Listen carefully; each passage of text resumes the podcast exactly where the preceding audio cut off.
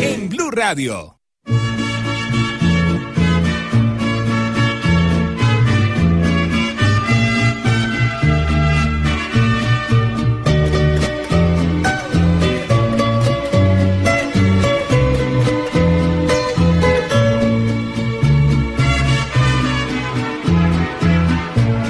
Me gustas completita, tengo que confesarlo. No más al saludarte me da el mal del amor. Me brotan los deseos, me tiembla todo el cuerpo. Y lo que estoy pensando no se puede decir me gustas para todo, con todos los excesos. No más de imaginarme, se me enchina la piel. Qué imágenes tan bellas me cruzan por la mente y me estorba la gente, verdad de Dios que sí. Lástima que seas ajena y no pueda darte lo mejor que tengo.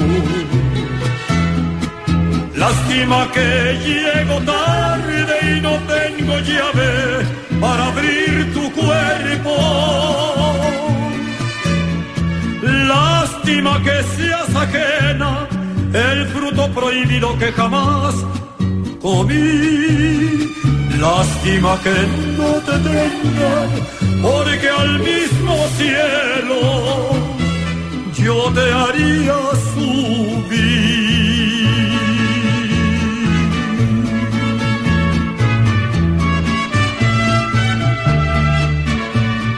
Lástima que seas ajena. Ay, Aurorita. Ah, no, es Don Tarcisio. ¿Ya estaba viendo, mijo? Esta sí me mataron, me ¿Por qué? mataron. No, no, esta melodía. Buena canción. ¿no? Me recuerda una, ¿Una qué? ah, a mí una, una historia muy triste, hermano. Pero ¿por qué cuando empieza a hacer... No cuenta nada? Historia triste de qué? Querido, eh, allá en el ancianato hemos hecho mucha obra social. Tuvimos una vez una pareja de caníbales ¿Cómo? y él le dedicaba esta canción a ella. Ella, me gustas completica. Toda la vuelta para burlarse de la gente. Ah, no, De los caníbales. Comenzó temprano a burlarse. Saludos a todos los caníbales que nos oyen. No.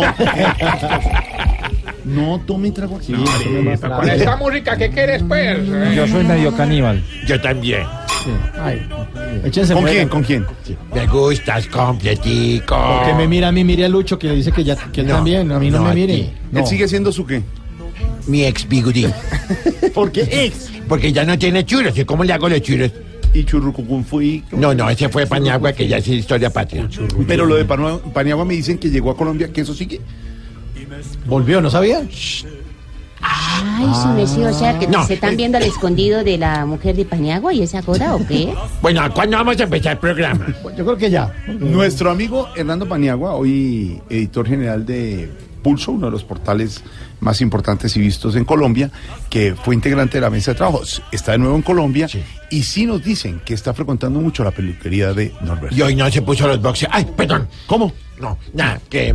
El que sí regularmente siempre va, don Mauro, es Gabriel de las Casas. ¿Ah, sí? Me la Sí. nah, Él, él tiene claridad sobre la peluquería. alma bendita. ¿Qué? Que alma no, bendita. No, porque ya con ese tipo, nada, fo, la nariz horrible. No, no, oiga, es una voz inmunda, una nariz horrible. Y es más, tiene la misma pinta rubiela de la pastusa que ya no anda por acá. Don Mauro, ¿por qué arranca con esta música popular que nos prestan nuestros hermanos de la calle? Sí, señor, la mandamás me presta esta canción, Lástima que seas ajena, de Vicente Fernández, porque hoy es el día del mesero, Jorge Alfredo. ¿Cómo? Hoy es el día del mesero, 4 de octubre, día del mesero. Eh, Ahora que tiene que ver la canción con un porque Vicente Fernández, antes de ser famoso, trabajó durante 15 años deseando se- se- intensamente ser un cantante famoso. Eh, participó en un concurso popular en Jalisco, el cual ganó con grandes elogios. Pero antes de eso tuvo trabajos como lavador de platos, cajero eh, embolador o lustrador, albañil y mesero también eh, fue Vicente Fernández. ¡Ay! La cuenta de la mesa 3. Échela para acá. Exactamente, así decía el Chente, la cuenta de la mesa 3. Así que, Jorge Alfredo, hoy saludamos a todos los meseros en los restaurantes, hoteles, cafeterías, sitios de rumba, asaderos y moteles, porque también ahí van y le tocan una en la puertica. No hay, y lo puedo decir con orgullo, además, eh, Pedro Viveros, usted que ha viajado, Jaimito, usted que viaja por el mundo, ¿Cómo está, no brother? hay meseros y servicio en el mundo como en Colombia y en No, Bogotá. no existe. No en hay. ciudades como Colombia, que, eh, ciudades colombianas como Bogotá, Medellín, Barranquilla, lo atienden uno muy bien. Yo he hecho un maravilla. estudio sobre los meseros en los últimos 20 años que ha sido fundamental para la economía del país. Jaimito, a ¿dónde la encuentra usted los mejores meseros? Brother, sin lugar a dudas, en Bélice. ¿Así? Claro. Hola, hola, los colombianos que están. Sí, son unos colombianos que nos hemos traído y créeme de verdad, brother. No hay que darles propina porque el único país que no da propina es Colombia. Entonces yo me los traje para acá para Y no le cuento una cosa a don Mauricio, que los meseros, a esta hora, muchos de ellos están en cambio de turno, nos han reportado sintonía. Cuatro de la tarde que baja La marea. eh, la marea y la hora pico en restaurantes de cuatro a seis más o menos, están escuchando Dos Pauli. A todos un abrazo grande, gracias por oírnos y gracias por... dura. A Yo- todos, yo, muchas en gracias, España, son hermano, y- maravillosos. y- y yo viví en España y fui mozo. Le tocó meseriar. No, no, no, fui mozo de una vieja y... Que Pedro, de- Pedro está mandando un saludo. Pedro también. Le tocó un abrazo mesería? a todos los meseros, son unas personas muy queridas, muy gentiles que se ganan la vida con un esfuerzo muy grande y son muy Que a queridos. los que sirven el ¿Su vez trago largo. gripado? Ah, sí, eso. Sí, no los amarraditos de traguito chiquito, no. Los de trago largo, doble, Y en, como espe- a en especial, quiero enviar un saludo muy especial a Marquitos, mi mesero de cabecera. ¿Cuál es Marquitos Mesero Cabecera? Es que yo tengo un mesero que además es mi conductor Ah, y además me plancha la ropa. ¿Qué le pasa? Me me, cuadra- me lava los saquitos. Hablando, para Marquitos, el mejor mesero de todos los tiempos. Hablando de George, estará George esta noche en el Teatro ABC, donde también hay meseros en una presentación muy importante de Talleres Esperanza con los mil y un personajes que tiene el gran Camilo Cifuentes, el mejor de la región. Vamos a llevar un personaje de los otros mil ceros que damos de vida. Para los que no estén listos, en el Teatro ABC hoy a las 7 y media de la noche, todos invitados. La donación entre 70 y 50 mil pesos para la Fundación Talleres Esperanza. Tengo que decir una cosa, y hace días estaba que lo contaba. Gran corazón el de mis compañeros de la mesa, porque así lo hacen en las actuaciones especiales de las fundaciones. Lo hace Camilo Cifuentes recurrentemente. Vi la otra fundación de los niños con piel de mariposa que están promocionando otro evento en noviembre. Con mucho gusto vamos a invitar. Y es una entrega total de Camilo como artista. Porque no cobra un solo peso y lo hace por las fundaciones. Muy bien, Camilito, de verdad. Un aplauso, esas cosas se triplican. Para eso estamos, hermano, porque Dios nos mandó con un talento, pues hay que donarlo, hay que regalarlo. Donen, donen. ¿Y no será que está muy aburrido en la casa, que no quiere parar allá? Yo llevo rogándole dos años Sí, que me haga un show para la. Fundación Tarcisio Maya y no quiere. No, o sea, sí, no, una fundación en serio, hombre. Por eso está también en serio. Bueno, meseros, Día de los Meseros, un abrazo para todos, don Mauro. Le tengo el hashtag. A ver. Para que nuestros oyentes nos digan qué quieren que les pongan en bandeja. Numeral que me pongan en bandeja. Numeral que me pongan en bandeja. Qué lindo Sí, hashtag. sí, feliz día para los meseros. Lástima que seas ajena, el fruto prohibido que jamás comí. Lástima que no te tenga, porque al mismo cielo yo te haría subir.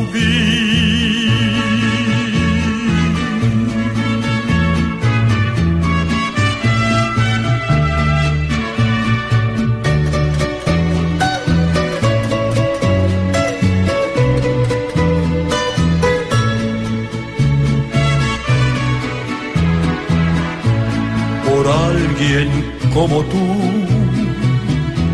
Por Dios que dejo todo, pareces un lucero, no más al sonreír.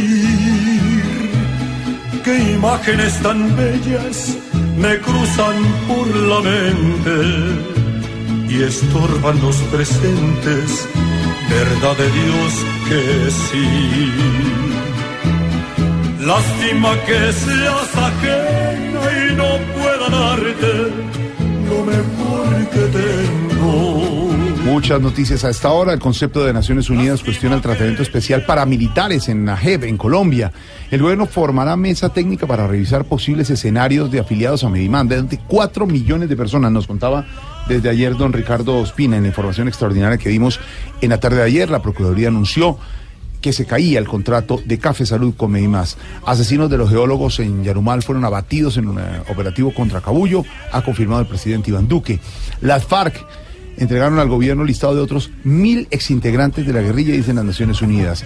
El gobierno liberó más de 3 billones de pesos para inversión en 2019. Más adelante, don eh, Víctor Grosso estará contándonos los alcances de esta noticia económica.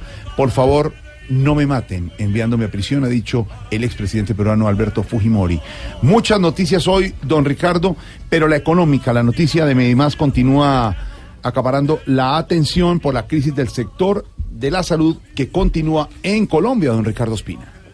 Hola Jorge, buenas tardes. Sí señor, sigue acaparando la atención porque, como lo hemos dicho desde ayer, de esta situación dependen más de 4 millones 100 mil o 200 mil colombianos en materia de salud.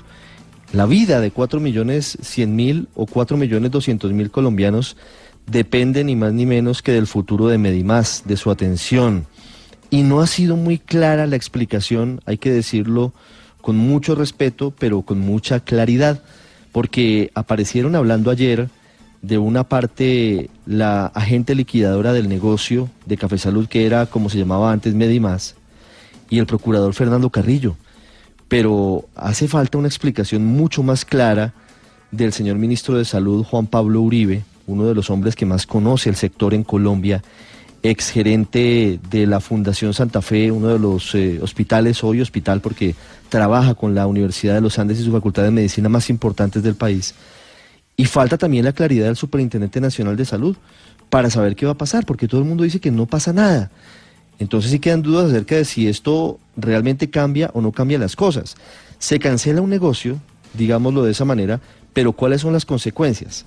Se han mandado mensajes desde la Procuraduría y desde Medimás incluso, en el sentido de que esto no tiene por qué afectar a los pacientes. Si usted tiene una cita médica o un procedimiento o tiene que ir por unos medicamentos, pues esto en teoría, y eso es lo que esperamos, no debería afectarlo. Sin embargo, hemos conocido que el gobierno convocará una mesa técnica con todos los actores del sistema para saber qué hacer, para saber si sacan a los pacientes de Medimás. Ahora no hay para dónde mandarlos porque hay más de 11 EPS con vigilancia especial, hay muy pocas habilitadas.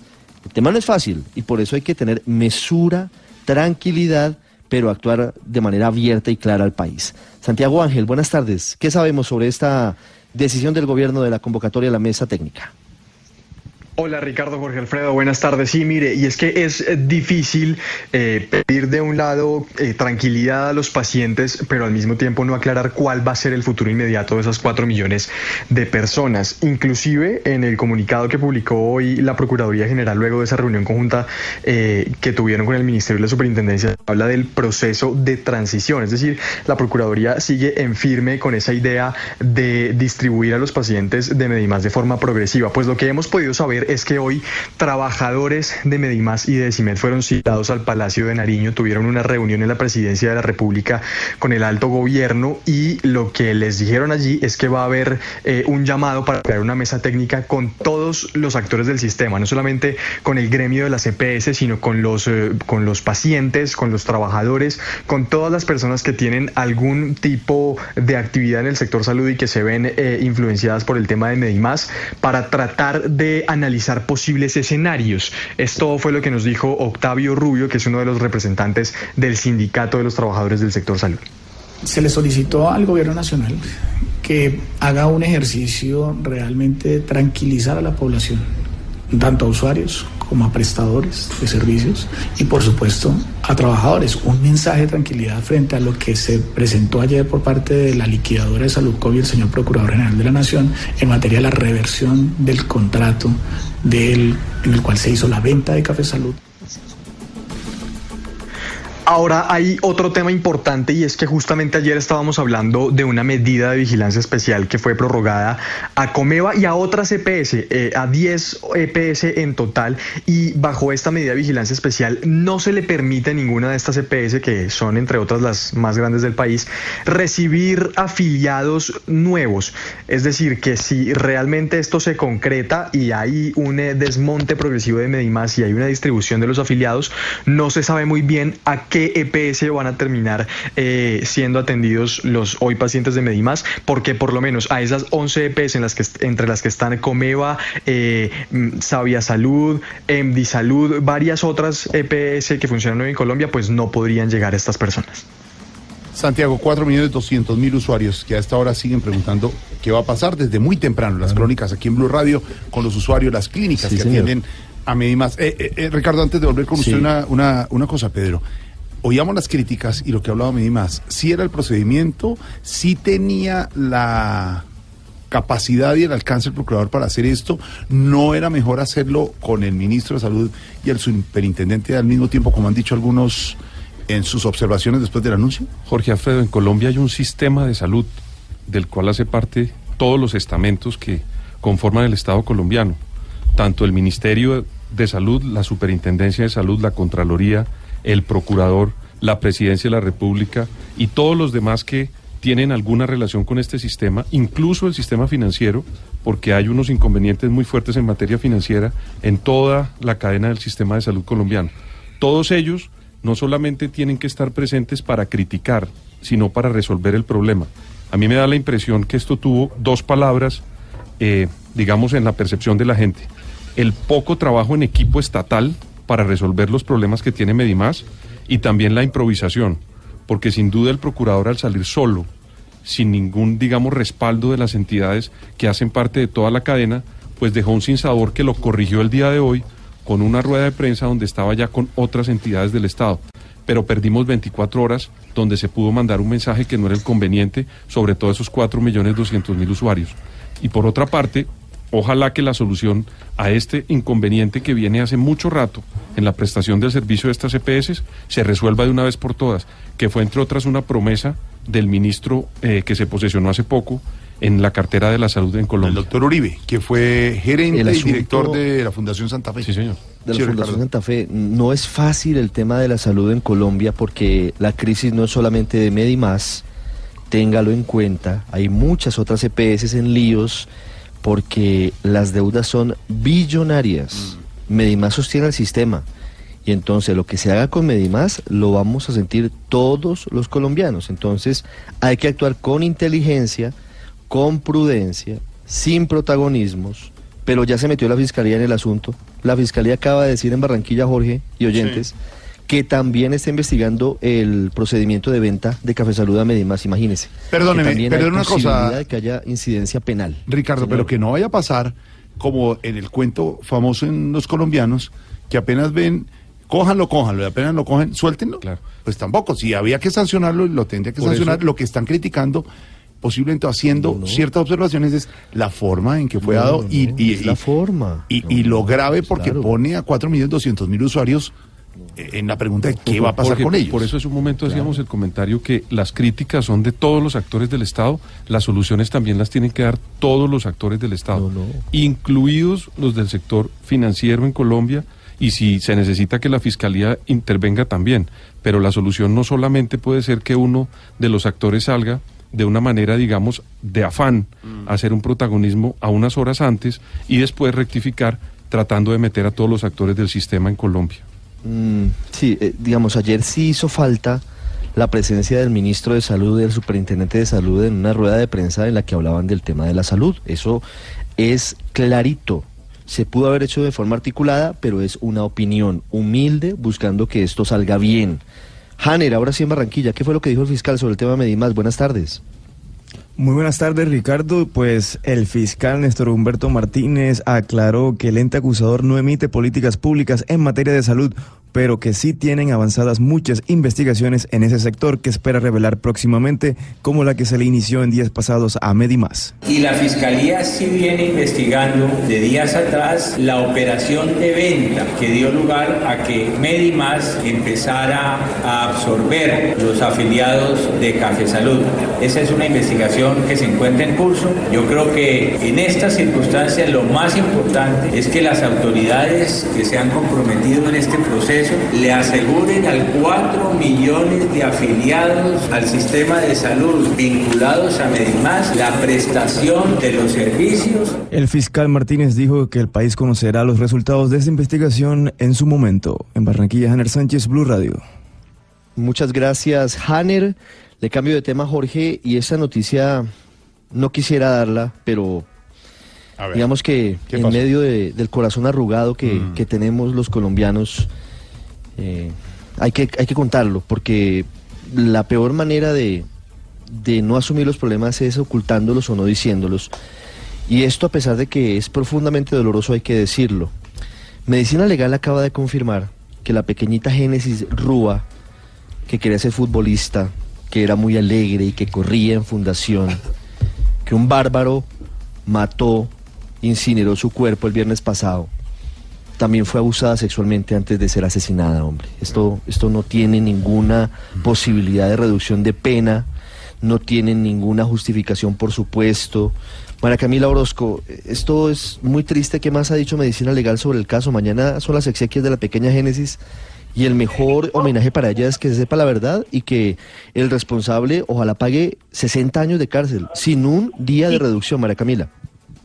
Ricardo, como usted lo dice, son noticias que uno no quisiera dar informarle al país, pero tristemente seguimos informando sobre estos tipos de crímenes que eh, tristemente afectan a los menores de edad, como este caso de la pequeña Génesis de solo nueve años, una niña inocente, una niña víctima del bárbaro, eh, como lo ha señalado la Fiscalía Adolfo Enrique Arrieta. Esta persona, pues mire, acaba de revelar medicina legal en compañía de un alto funcionario de este acusador que luego de realizar muestras biológicas necesarias para los posteriores cotejo- cotejos científicos y análisis médicos y antropológicos, se confirmó plenamente que la niña, luego de ser asfixiada mecánicamente, fue abusada y posteriormente incinerada. Esta revelación la hizo hace pocos minutos el director de Medicina Legal, el doctor eh, Valdés, quien además dijo que el instituto tuvo varias dificultades o serias dificultades para cotejar esto y para llegar a esta conclusión científica, porque recordemos que fue incinerado y el estado en el que llegó el cuerpo de la pequeña en avanzado estado de incineración no permitía cotejo de manera clara y precisa. Exactamente, Mara Camila, como usted nos informa, asfixia mecánica por obstrucción de las vías respiratorias. Por estudios de genética, se identificó con certeza que la niña antes de ser asesinada fue abusada sexualmente. Dios mío. Ay, ay, ay. Don Pedro Viveros, y aquí viene el debate. Y ayer estuvo la hija de la doctora Gilma Jiménez hablando con el presidente en Palacio. ¿Cadena perpetua como medida efectiva para reducir el abuso a menores? Jorge Alfredo, recuerde usted lo que pasó con Juliana Zamboní también.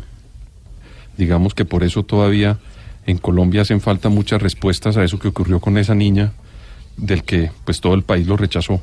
Y ese tipo de hechos como el de Juliana Zamboní o como el de Génesis hace que haya un debate en Colombia para ver cómo logramos de alguna manera prevenir y también controlar a las personas que cometen este tipo de crímenes que ya no tienen, digamos, otro objetivo. Yo no le encuentro otro objetivo a eso. Digamos, ya no hay forma de valorar lo que está pasando en Colombia con los menores de edad. Pero en Colombia existe un artículo que respeta la vida y prohíbe la pena de muerte. Aquí en Colombia tenemos los, los, digamos, los que habitamos en este territorio con toda esta cantidad de problemas como el de los de los menores de edad, que hacer un trabajo para apoyar una decisión que nos convoque a todos para resolver un problema que de verdad está afectando a la sociedad. Si el presidente de la República, con Marta Lucía Ramírez, que lo prometieron, cada uno por su lado en la campaña, hay que mover y promover un referendo como lo hizo Gilma Jiménez en su momento, pues tenemos que recurrir a la ciudadanía para que defendamos a los menores de edad.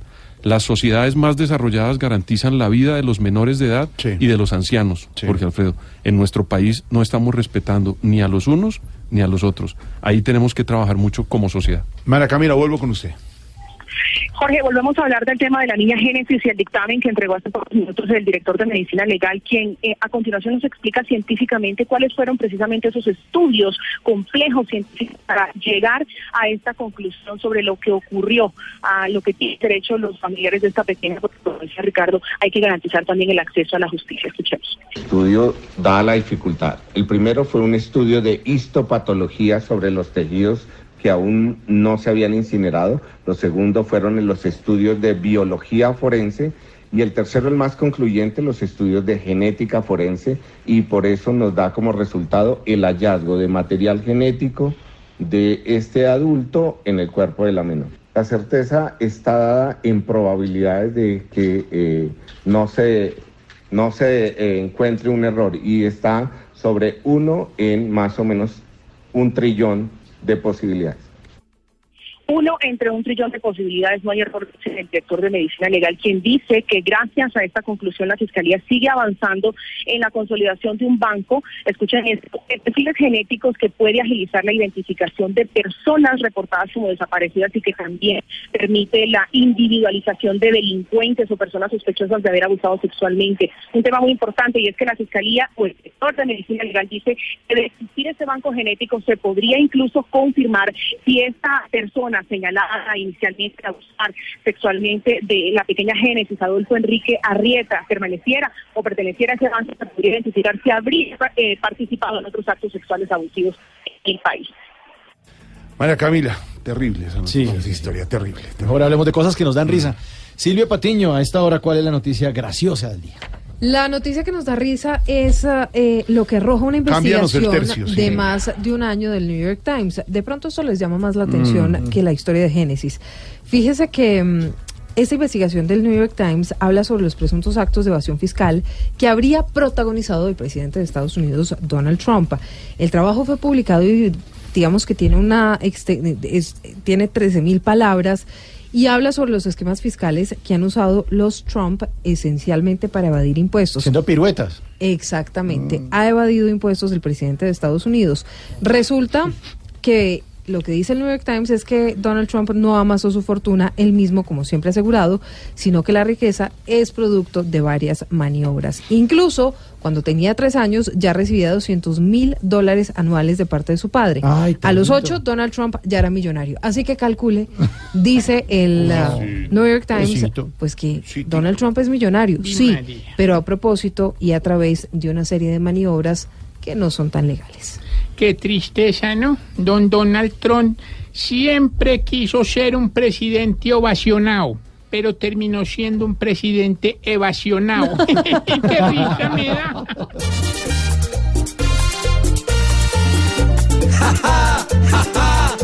qué risa nos da que evadiendo impuestos Donald Trump sea el papá.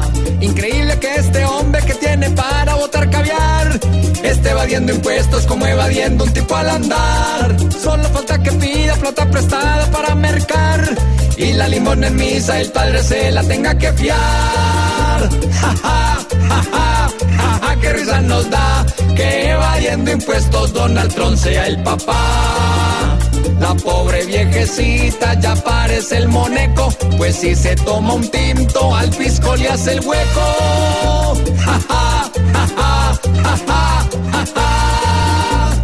Dice que está tan pobre que solo toma agua de llantén. Y como Adán y Eva no tiene ropa para su Edén, no sería nada raro verlo sentado sobre un andén. Con un delantal blanco vendiendo tarros de Vive 100. Ja, ja, ja, ja, ja, ja, qué risa nos da que evadiendo impuestos Donald Trump sea el papá. Que vas llegando tarde a casa. Y cuando llegas tarde en la casa, todo es Voz Populi.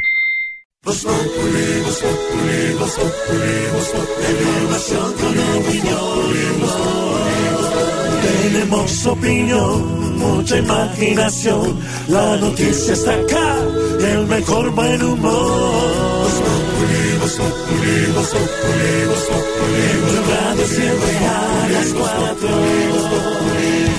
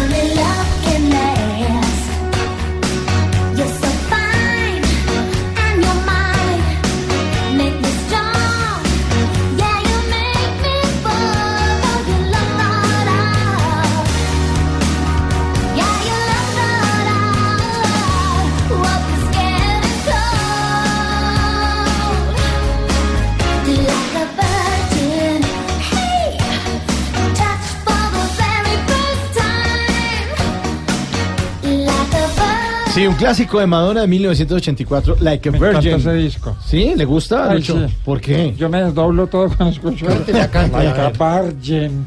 Like a Virgin. Uh, Que la. Like a Virgin. This time. Lucho. Virgin. ¿Y usted la canta en sus fiestas o qué? Sí. Bueno, muy bien. Oiga, ¿sabe por qué puso esta canción? Por el Día del Mesero. Hoy 4 de octubre es el Día del Mesero.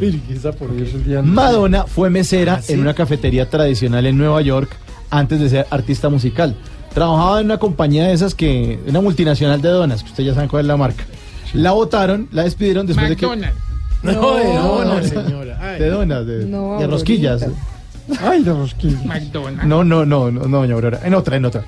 La despidieron después de que tuvo un altercado con un cliente porque ella le, se puso a pelear con un cliente y le tiró el café caliente sobre la camisa. A ver, Entonces le dijeron para afuera, para afuera, señorita, y la señorita era Madonna, que después se volvió muy, muy famosa y lo sigue siendo, sobre todo con esa canción de 1984, Like a Virgin. Eh, hoy, día del mesero, 4 de octubre. Y le preguntamos a nuestros integrantes de la mesa, porque vamos a utilizar el hashtag numeral Que me pongan en bandeja. Está bueno, ¿no? Sí, está Que me pongan en bandeja. A ver, doctor Uribe, muy buenas tardes. Buenas tardes, doctor Mauricio. Bueno, numeral que me pongan en bandeja. Que me pongan en bandeja primero unas carnitas y unos huesitos. Pero también me pueden poner a los de la corte. Ay, qué Yo les tal. digo unas cuantas. Unas cuantas. Doña Aurora, muy buenas. Muy buenas tardes. Bueno, numeral que me pongan en bandeja. Bueno, a mí que me pongan en bandeja lo que son los frijoles, el arroz, el huevito, también la taja de maduro, Tan el chicharrón, la carne molida. Uy, qué delicia. Que no le ha de faltar la arepa, el aguacate y, Y el la banano. morcilla.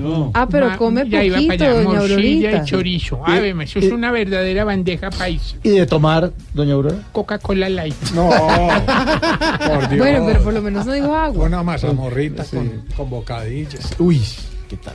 Vea, Lucho. Hola. Bueno, numeral que me pongan en bandeja. Un chorizo bien grande. ¿Sí? ¿De qué tamaño? Depende. ¿Qué me propones? No, no, no. No, lo que- oiga. Es que aquí todo se les da gusto. Bueno, eh, Tarcicio, Hola, mi querido Maurice.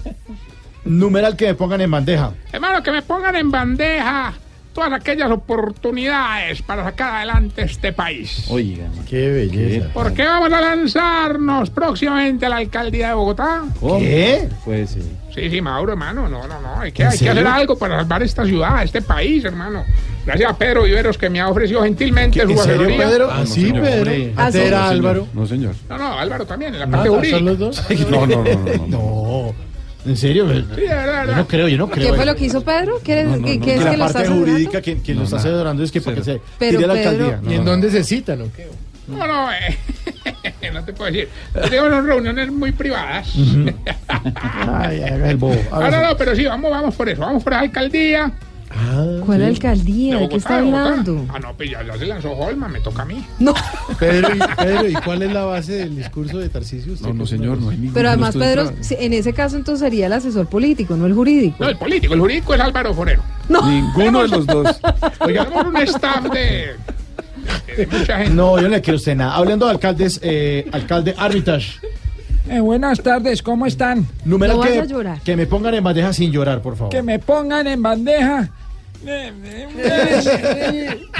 unos pandeonos y unos cumis que venden en Cali. Una avena. Ahí por la avenida Rubel. Vos has ido, el pan de yuca. Y uno llega y ahí...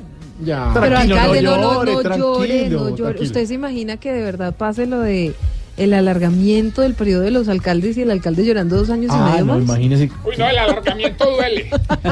Oiga. Doctor Peñalosa, ¿cómo está? Hola, Mariquis, ¿cómo estás? Bien, bien, Marix.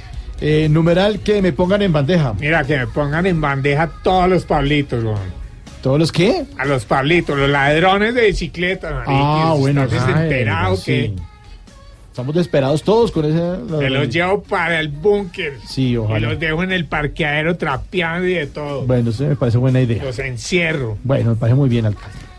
Muy bien. Numeral que me pongan en bandeja para que ustedes a través de las redes sociales nos cuenten ahí. A propósito del Día del Mesero. ¡Feliz día, mesero!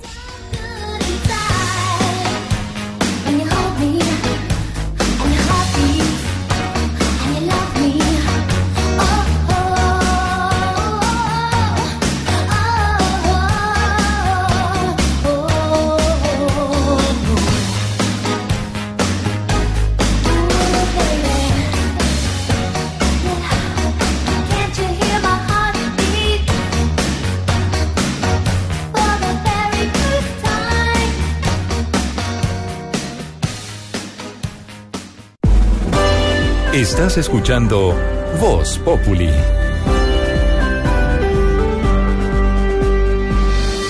Cuatro de la tarde, 52 minutos. Seguimos con las noticias, don Ricardo, porque hay contradicciones en el caso de Carlos Matos, ¿no? Sí, señor. Hoy finalmente se ordenó la captura de Carlos Matos. Hoy es prófugo de la justicia este hombre que fuera uno de los consentidos, una de las vedettes de nuestro jet set criollo. El hombre que estaba en cuanta foto, cuanto cóctel existía, el hombre que posaba de ser un exitoso empresario. Pues hoy realmente no ha sido condenado, pero está siendo buscado por varios delitos y es muy posible que en las próximas horas expida una circular roja de Interpol en su contra para que sea ubicado en cualquier lugar del mundo. Como él es español, habría que esperar a, a ver si España lo, lo deporta o lo extradita como ocurrió con don Víctor Maldonado, el hombre de muy importantes negocios del país que terminó involucrado en el tema de Interbolsa, ¿no? Eh, por ahora Matos tendría a España por cárcel, pues estaría bien, ¿no? Si- sin mucho lío tampoco, digamos, no tendría demasiados problemas. Hoy hubo muchas contradicciones en el tema de la defensa de Matos. ¿Cuáles son las contradicciones de los testigos? Silvia Charri, usted que ha estado en la audiencia en Palo Quemado. Hola, muy buenas tardes. Pues la abogada del empresario Carlos Matos estudió los tres testimonios que tiene la fiscalía en su contra y asegura que encontró varias inconsistencias. El primero es Dagoberto Rodríguez, oficial mayor del juzgado sexto civil de Bogotá, quien, según la defensa, se contradice en las entrevistas que rindió en el 2016 y en el 2018. En la primera asegura que la demanda interpuesta por Matos en ese juzgado sí tenía oportunidades de prosperar y en el 2018, cuando ya es capturado y se convierte en testigo de la fiscalía, ya revela entonces todo un complot en contra de la rama judicial. Además, señoría, los montos no coinciden entre los tres testigos de la fiscalía. En lo que pudo ver la defensa en el día de ayer, no coinciden las fechas, no coinciden los montos, no coincide quién entregó la plata. Las mismas contradicciones de Dagoberto Rodríguez las encontró la abogada en los testimonios de Edwin Fabián Macías, auxiliar del juzgado, y en el de Luis David Durán, abogado de la firma automotriz del empresario en el caso Hyundai. Dice que lo único que tienen en común es que ambos empiezan a hablar contra Matos después de ser capturados y de estar tramitando un principio de oportunidad. Hay que señalar que lo que sigue en el proceso es que la Interpol ya expida la circular roja en contra de Matos y así que sea capturado en España y extraditado a Colombia. Ahí podríamos decirle a Silvia, eh, don Pedro Viveros, como decía Ricardo, el señor Carlos Matos, que era de alta alcurnia y la sociedad invitado a todos lados, pero en este caso, después de las investigaciones, ninguna persona en Colombia se le permite evadir la justicia. Finalmente no. Pues estamos pasando de, ¿se acuerda esa frase que la justicia en Colombia solamente era para los de Ruana? Pues aquí hay unos ejemplos de personas que no, no son intocables, digamos, como el caso del presidente Álvaro Uribe que lo acaban de llamar. La Corte lo llamó también a que rinda una indagatoria y tiene que ir a cumplir esa, esa, esa diligencia. El señor Víctor Maldonado de Interbolsa, un hombre muy importante que quiso evadir la justicia, también tuvo que venir a los estrados y ahora está el señor Carlos Matos. Aquí es muy importante decir que la justicia, y ellos tienen todo el derecho Sí. de defenderse, de tener sus abogados y de tener estrategias de defensa jurídicas muy importante, pero, Pero la justicia es la justicia. la justicia es la justicia y que no confundan que una cosa es la justicia y otra cosa son los argumentos políticos que tengan cada uno de ellos para tratar de argumentar su inocencia. Por el momento estamos en manos de la Interpol y al señor le toca, como a los otros intocables, ir a la justicia. Hola, don Ricardo, ya hablamos del terrible caso de Génesis, la niña de fundación. Ahora, señor, del otro caso del otro niño, el niño Cristo José, hijo del alcalde del Carmen. Ayer tuvimos unos momentos de esperanza. Habíamos dicho por la mañana los medios de comunicación, esta mañana se hizo un debate en Mañana Blue con Néstor Morales sobre el tema. Esperanza porque han dicho que lo han liberado. Hoy el niño sigue secuestrado y sigue el tema sobre el tapete. Un niño secuestrado y en esta región. Sí, señor, pero lo que pasa además de todo es que no puede convertirse en un elemento de peleas políticas, como fue lo que hoy sucedió el pequeño Cristo José favor. en la Comisión de Paz del Senado. Hombre, eso no tiene presentación. Hoy lo que se necesita es que aparezca, que sea liberado. Claro, necesitamos saber quién lo secuestró, que cualquiera que sea el grupo es un criminal. Hoy se enfrascaron en una pelea que me parece bizantina, una pelea irracional el Centro Democrático y otros sectores, porque unos decían que el ELN tenía que decir si estaba o no involucrado y otros decían que no, que no era el momento. Hombre, todos salimos para el mismo lado. En ese momento lo importante es que el pequeño Cristo José aparezca, y aparezca vivo, y aparezca bien. ¿Qué fue lo que pasó hoy en la comisión, Marcela? Buenas tardes. Mientras crece la incertidumbre por el paradero del pequeño Cristo José Contreras, el niño de cinco años, hijo del alcalde del Carmen, secuestrado en la mañana de ayer miércoles en la región del Catatumbo, en norte de Santander, la Comisión de Paz del Senado dio un acalorado debate sobre la supuesta responsabilidad del ELN en los hechos. Para el Centro Democrático, partido de gobierno, es claro que las autoridades deben indagar sobre la participación que puede tener esa guerrilla en el caso, teniendo en cuenta antecedentes de la región. El senador José Obdulio Gaviria. Esta comisión no debe caer en confiancitas con el ELN. Si no está la respuesta dentro de una línea clarísima que el gobierno nacional ha establecido tanto en la campaña como luego de la posesión, yo no firmaría y llamaría a mis compañeros de la comisión a no firmar. Esto generó molestia en el presidente de la comisión, el senador Roy Barreras. Yo le recuerdo que esto no es una instancia del gobierno, perdóneme, esta es una instancia del gobierno, es allá en el Palacio de Nariño y sus ministerios. Este es el Congreso de Colombia. Esta es una comisión pluripartidista. El senador Alberto Castilla del Pueblo Democrático pidió prudencia ante las acusaciones contra el ELN. Salir a indicar una responsabilidad a alguien, lo que nos corresponde es llamar al Estado a que actúe prontamente. La comisión se declaró atenta a lo que ocurra con este caso que tiene indignado al país. Indignado total con los niños, Ana. Y haciendo debate sobre el tema. Después. Que hagan el debate después, Pedro. Pues ojalá, pero primero que aparezca el niño. Que aparezca, hombre. Debates políticos hasta ahora. Marcela, gracias. En nuestra aplaudida, recordada y muy servida sección. Ah, ya la puso en bandeja de plata. Pues es el día del mesero. Ah, sí, sí. El día del mesero, la bandeja, Ah, señor. sí, sí. Servida, por eso digo con todo el respeto y Ah, admiración. ya. aplaudida, recordada y muy servida sección de. ¡Qué belleza! Don Ricardo. Hombre, en una noticia que ocurrió en el Quindío que combina varias cosas a las que tendríamos que prestarles la atención como sociedad. Una, que hoy a los jovencitos y a los niños no se les puede decir nada porque algunos reaccionan groseramente y otros reaccionan violentamente. Dos, que la presencia de los teléfonos celulares y de las tabletas y de todos los elementos electrónicos en todos los espacios de la vida de las personas están afectando y mucho, no solo en la casa, en la mesa, en otros escenarios, pero además las agresiones a los profesores, esto no puede ser. En Armenia, un profesor fue agredido, le metieron un cabezazo en la nariz. Un estudiante le metió un cabezazo en la nariz, Santiago, ¿Qué tal eso? porque le pidió al profesor lo mínimo, lo básico, que dejara de usar el celular en clase. Explíqueme usted eso. No, hombre. El profesor tuvo que ser intervenido, tuvieron que hacer una operación y el estudiante tiene que responder por delitos porque es una agresión a un Claro, funcionario, a un servidor público. Hombre, no puede ser. ¿En qué estamos, hombre?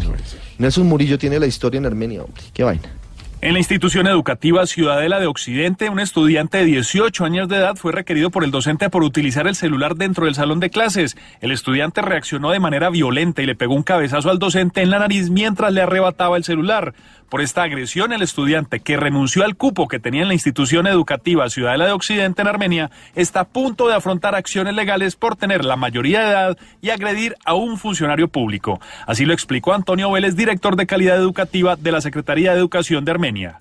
Las se van a tener que encargar del caso porque muy seguramente el profesor va a instaurar una acción legal, una acción de tipo le- eh, penal incluso, porque recuerde usted que en el Código Penal está tipificado incluso las lesiones hacia funcionarios públicos. Los profesores son funcionarios públicos. O sea que este joven le, eh, va a tener que rendir cuentas ante la instancia respectiva, en este caso la Fiscalía, eh, las policías judiciales, cuando la demanda comience ya su trámite respectivo. El hecho de violencia en el que el docente sufrió fractura de tabique y tuvo que ser intervenido quirúrgicamente generó el rechazo de los estudiantes del plantel. En Armenia, Nelson Murillo Escobar, Blue Radio. Gracias, Nelson. A las 5 de la tarde y un minuto. señor. Nelson es un tipo entusiasta. Eh, guía, Así se da la noticia. Así Sí, se- señor. no ha apagado, es. Y a las 5 de la tarde, Está un contento. minuto, abrimos nuestras líneas telefónicas porque, ojo, Voz Popular es la voz del pueblo. Aló, buenas tardes, ¿quién habla?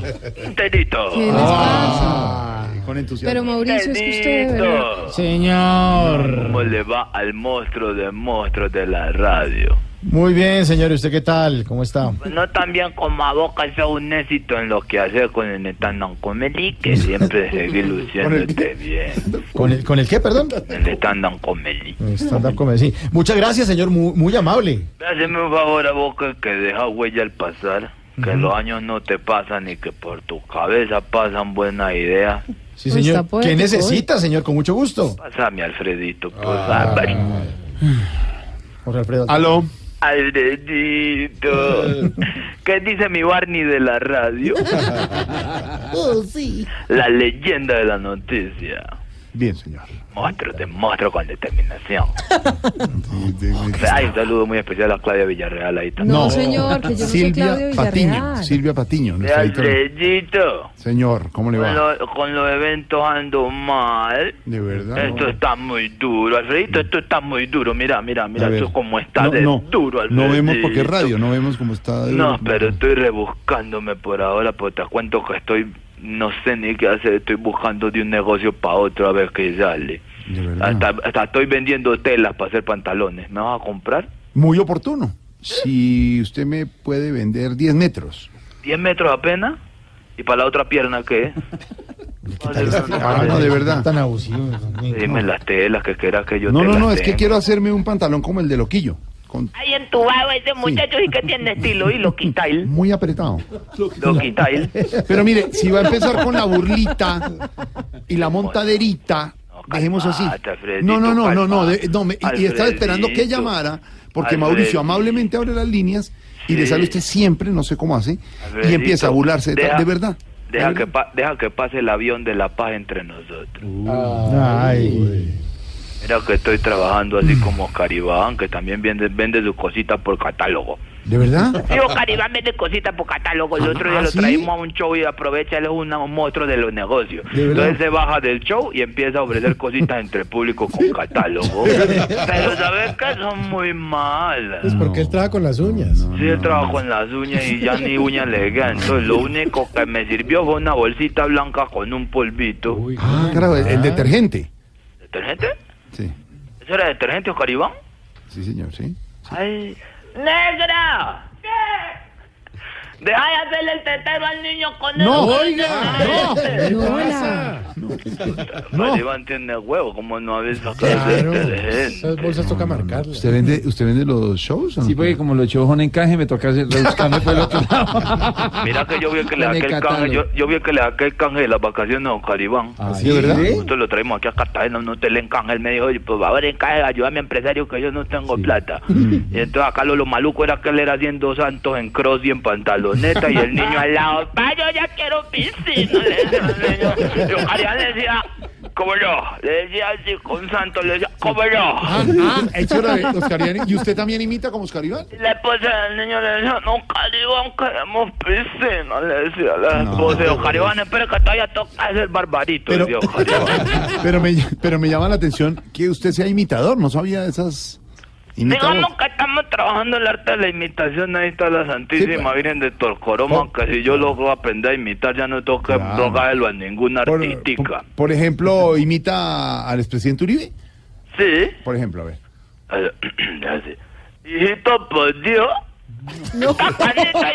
Huesitos. Eso le está saliendo muy mal. Pero, por ejemplo, al, al exalcalde de Bogotá, Gustavo Petro, por ejemplo. Lo tengo también. Buenas tardes. Nosotros en la Bogotá humana estamos trabajando. Así decía cuando- Bueno, uno más fácil, digamos, eh, podría ser Camilo. que- ¿Navarro? ¿Le pone Navarro, Navarro. Ay, Wolf. de mi madre. Estoy tengo la tata que la tengo. tengo la tata de talo. Así, así. Muy cuando- bueno, sí, de todas maneras, muy bueno Cualquier imitador. cosa, de pronto, ah, si de mire. pronto uno no sabe algún día, el día de mañana, Galindo llega a renunciar a algo, ténganme en cuenta. A ver, señor. Venga. Le pongo un personaje. ¿Se lo pone usted o se lo pongo yo? ¿Hasta cuándo? ¿Hasta cuándo que es un gran Ah, Rasta cuándo. No, ese monstruo si no es capaz de imitarlo. No, pero vamos- trate de imitar a Rasta cuándo. ¿Cómo sería? Vamos a intentarlo, pues, a ver. a ver, si a ver. pues, entonces, si no, que ese sí ya no es fácil. Tiene que decir obvio sí, obvio sí, pero va a intentarlo, va a intentarlo. A ver. ¡Ey, bendito amor, padre! Muy ¿Cómo me parecido. Muy parecido. Muy parecido. ¿eh? No, pues que ese sí no me sale. Y con eso hace patria. es que se fácil imitar. Con eso puede. Con eso, hace eh, patria. Hace patria. Patria, como en el teatro. Vos, vos me estás hablando del Teatro Patria que empieza la temporada. Yo de Loquillo ahorita el 12 de octubre. Pero estamos llevando al Teatro Patria de la mano de Pero es que usted García. para qué se deja también. Boletas en primerafila.com.co. Pero es que de ese, ese de Rasta, ¿cuándo es fácil de imitar? ¿Sí? Es fácil. A ver. hágalo, hágalo. Hágalo usted, a ver. Ah, bendito amor, padre. No, esa, esa es la tigresa del oriente a las 5 de la Pero mañana. mire, pero mire, le voy a poner los grandes imitadores de este programa. A ver, como Rasta cuando, Camilo. Haga como Rasta cuando. A ver, Dere. No, no, no, es un personaje A ver, Oscar. loquillo muy bueno. Bendito amor, padre. Briseño, Briseño. No, yo tampoco. Santiago. Sí, Pero siempre le tienen respeto al A ver. negro ese que no quiere nada de. Santiago, a ver. Obvio, sí, obvio. A ver, Tama- Tamayito, a ver. Bendito amor, padre. Ese está bueno, está A ver, bueno. Camilo. A ver. Bendito amor, padre. Mira, hasta le tengo una sorpresa. Pedro también hace. Pedro. Bendito amor. Mira, ahí va, ahí va. A ver. A intent- A Santiago Rodríguez no le digan que imite a Rasta cuando que se, ahí se queda. Mauricio, haga como Rasta cuando. Silvia. Silvia. Silvia, a ver. No. Silvia, hágalo, hágalo. Hágalo, Silvia. hágalo. No, yo no sé. Silvia, inténtelo pues. A ver, Silvia. A ver, acá. a la una, Bendito amor, padre. a las dos. A ver, y a las tres. Bendito amor, padre. Lo hizo bien. Silvia. muy bien, Silvia. Don, don Elkin, Don Elkin, Don Elkin, rueda. Director musical. Bendito amor, padre. De todas maneras, si lo quieren imitar mejor, está bueno que vayan desde el 12 de octubre Ah, al Teatro para que lo vean de cerca. Bueno, Boleta señora, en primera avance. fila. Pero un minuto, ¿verdad? desde la cabina de producción, Otoniel, haga como Rasta cuando. A ver, ahí va. Bendito amor, padre. Galindo, Galindo, Galindo. A ver, ¿cómo? Galindo. Qué lindo, qué lindo, Qué qué, lindo verdad, qué lindo. Mario. No, espere, espere, Mario Silvio. Bendito amor, padre. March. Es March, es March. Bueno, ya, hasta luego, señor. Sí, hasta luego ya. ¿Y Jorge Alfredo no ha hecho? A ver, Jorge. ¿Cómo? Pérez. Jorge, a ver, ¿cómo es? Diga, obvio, sí, obvio. Obvio, sí, obvio. No, no, no. ¿Hasta cuándo va a poner?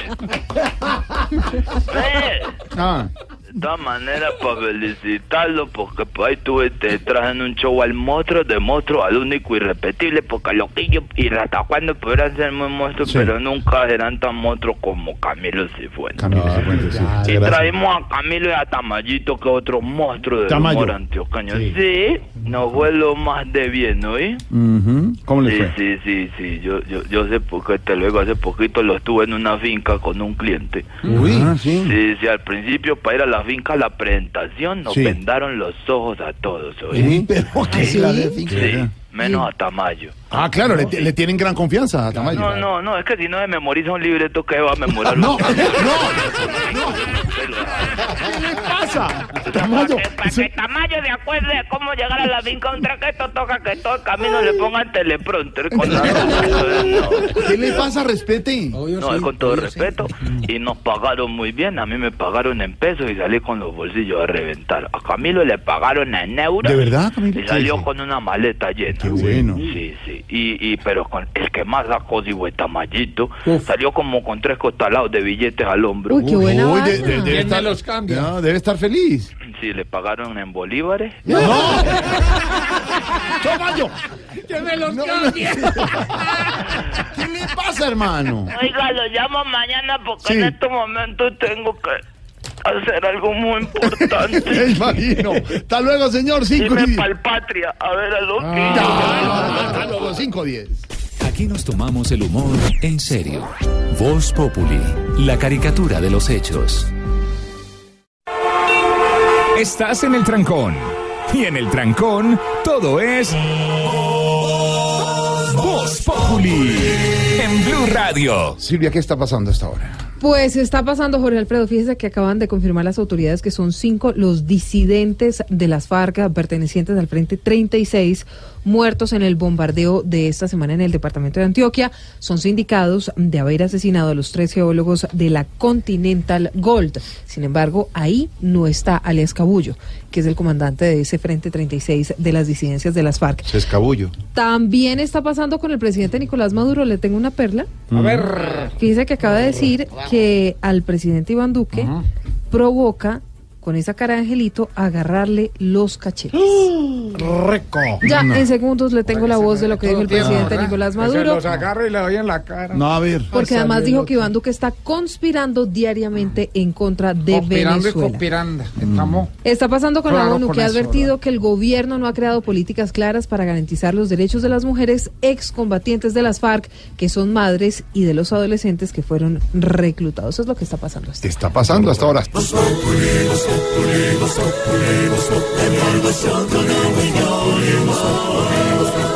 En Blue Radio. Momento para Juanito Preguntón en Voz Populi. Juanito preguntaba con deseos de saber las cosas que en Colombia no podía comprender. Juanito, haz tu pregunta sin problema y sin afán, que expertos en el tema aquí te contestarán. Y mi preguntaba para mi tío Felipe Zuleta. ¡Suéltenlo!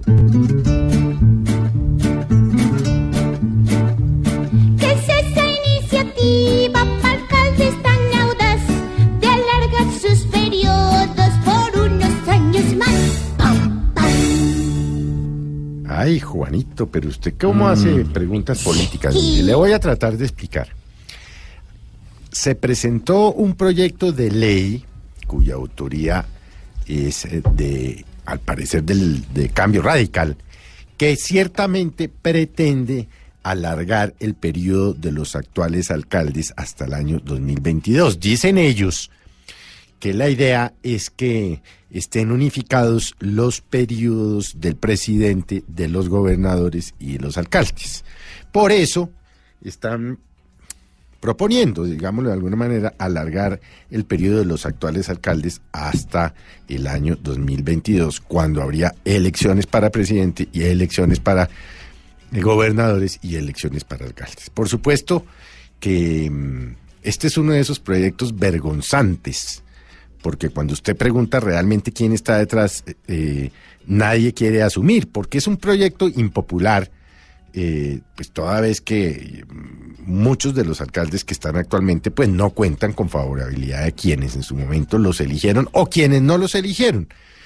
Tal es el caso, por ejemplo, del alcalde Peñalosa, que tiene una eh, eh, altísima desfavorabilidad en las encuestas y que, por supuesto, tiene una gran cantidad de detractores de oficio que no reconocen las ejecutorias que Peñalosa ha hecho. A él ya le había pasado cuando fue alcalde la primera vez que salió con muy baja popularidad y después la ciudad vino a darse cuenta de las cosas que había hecho y que había hecho bien como colegios, escuelas, hospitales, bibliotecas y parques.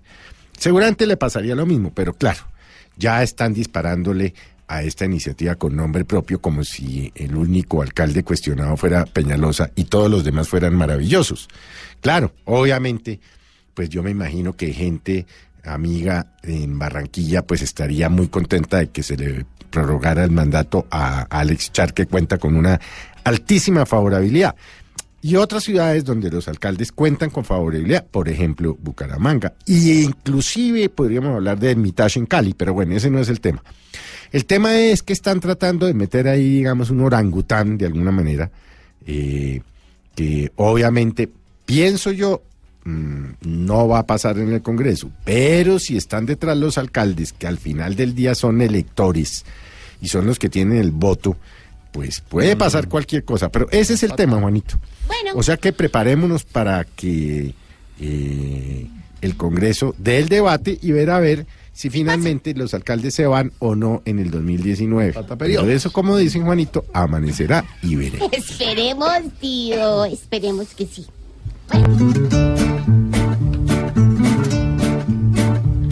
Juanito, tu pregunta te la respondimos ya. Si te surgen más dudas, te esperaremos acá.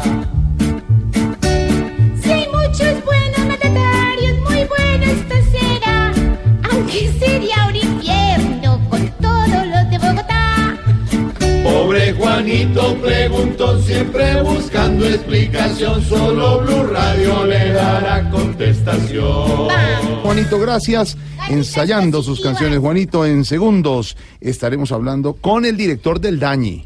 También estaremos con Tarcisio, desde la zona del Retiro del Guerrillero. También los consejos de Sorterita, Don James. También sobre el partido del Junior, las noticias económicas con Don Víctor Grosso, las informaciones con Silvia. Todo, todo aquí con humor y opinión. Y el domingo, a las 10 de la noche en Caracol Televisión. Voz Populi.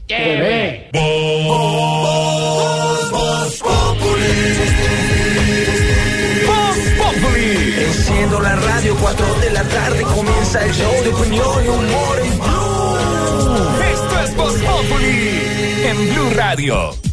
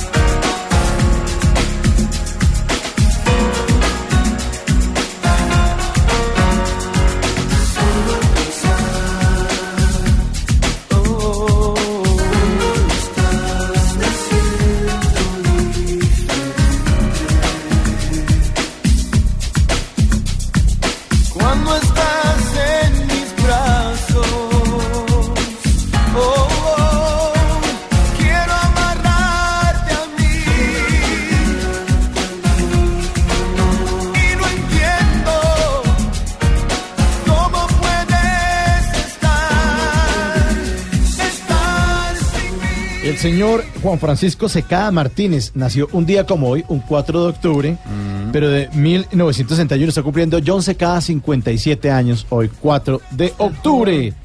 John Secada, sí, todavía está joven. Hoy también 4 de ¿Cuántos años? 57. Un artista también con un solo éxito, ¿no? Sonó esto y por ahí otra, pero ya, chao, no más. Hoy también 4 de octubre, Día del Mesero, y nuestros oyentes nos están contando a través de las redes sociales que quieren que les pongan en bandeja. Numeral que me pongan en bandeja. Miguel Ángel Rodríguez nos escribe que me pongan en bandeja cualquier cargo administrativo, experiencia es lo que me sobra. Claro que sí. Roy Ayola, que me pongan en bandeja un trabajo donde pueda viajar por el mundo. Claro que no. También muchos amigos de Santiago, Víctor Raúl Cárdenas, que me pongan en bandeja una torta de vareta. Claro que sí.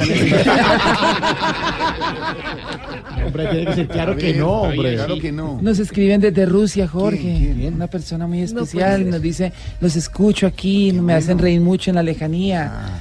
Soy hijo de padres eh, rusos. ¿De verdad? Son- Pero Sí, nací en igual, Colombia, ¿cómo no? nació en Colombia y padre, ¿Cómo ah, no? qué bueno. Estamos aquí hace mucho tiempo y no me, no me pierdo Voz Populi, no ni Voz. Populi TV pierdo. tampoco. Nos escribe arroba Carlos Melasova. No, no, no. no. Carlos Velasco no, ese no, no existe, hombre.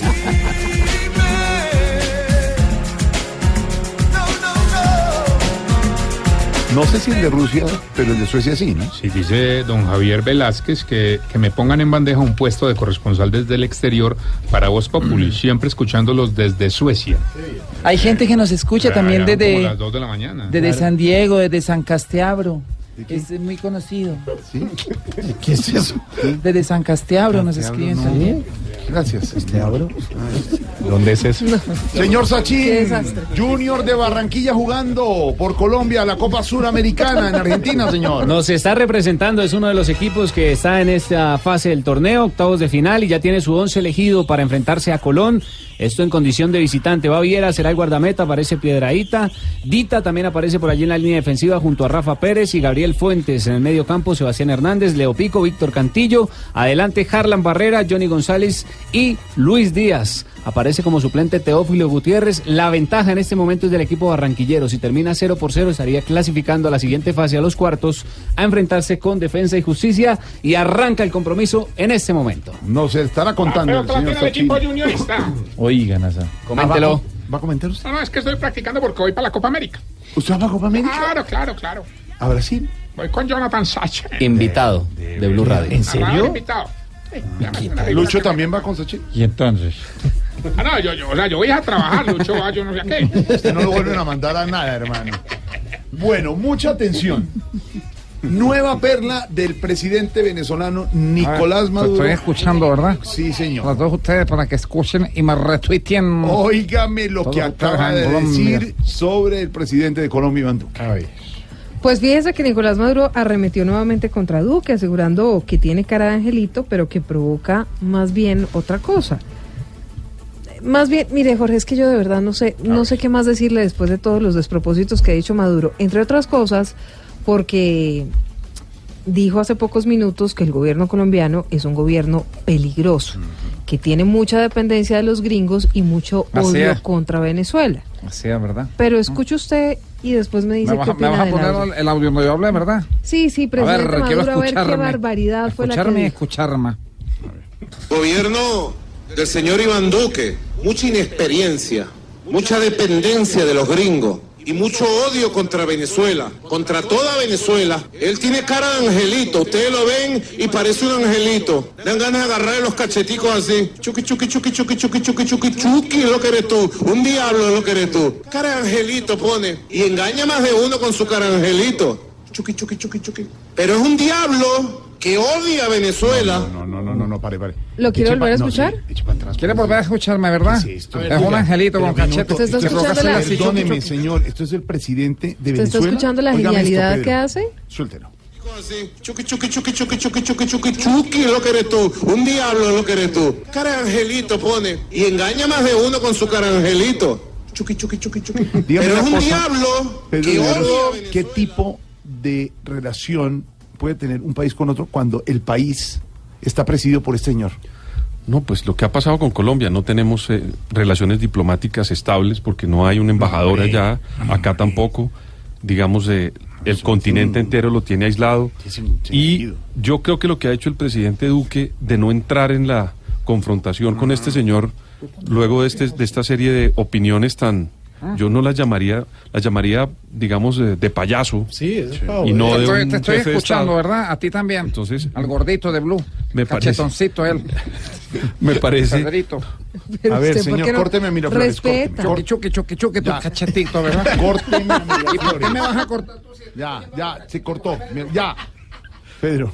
Me parece que este tipo de actitudes del presidente Maduro pues no, no merecen ni siquiera la respuesta del canciller ni de un vicecanciller nada, es que y mucho menos del presidente de Colombia. Bueno, ese es el nivel del debate del presidente Nicolás Maduro. Sí, pero hermano, ¿sabe pero qué? es que Le tengo además un nuevo Pedro populi. y Silvia, perdóneme, además hay en este momento un millón trescientos mil venezolanos pasando la frontera hacia Colombia, muertos del hambre, tratando de sacar adelante sus hijos y esta es la relación que quiere tener un presidente.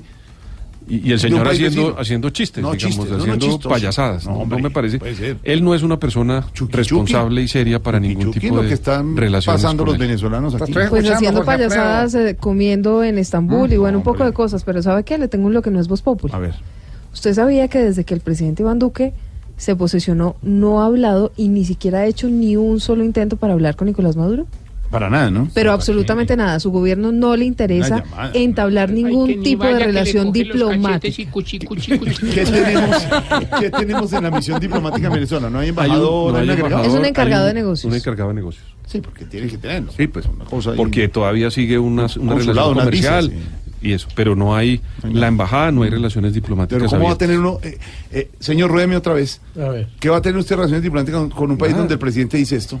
Oiga. Ustedes lo ven y parece un angelito. Dan ganas de agarrarle los cacheticos así. Chuki, chuki, chuki, chuki, chuki, chuki, chuki, chuki, es lo que eres tú. Un diablo es lo que eres tú. Cara de angelito pone. Y engaña más de uno con su ay, cara de ay. angelito. Ay, Dios mío, sin comentarios. Don Víctor Grosso. El gobierno Grosso también. No. Miraflores. Iba a Don cogerle un cachete, Grosso. El gobierno ha liberado más de 3 billones de pesos para inversión en 2019. ¿Qué es liberar 3 billones? 3 millones de millones. Eh, Jorge Alfredo, compañeros, buenas tardes. Pues mire, eh, inicialmente le cuento que el gobierno recibió préstamos eh, en las últimas horas de los mercados internacionales por 2 mil millones de dólares. Esa es una cifra bastante grande. Estamos hablando de 6 billones de pesos. Eh, en 1.500 millones de dólares los tendremos que pagar en el 2019 y 500 millones de dólares en el 2045 con tasas de interés eh, de aproximadamente un 5%. 100%.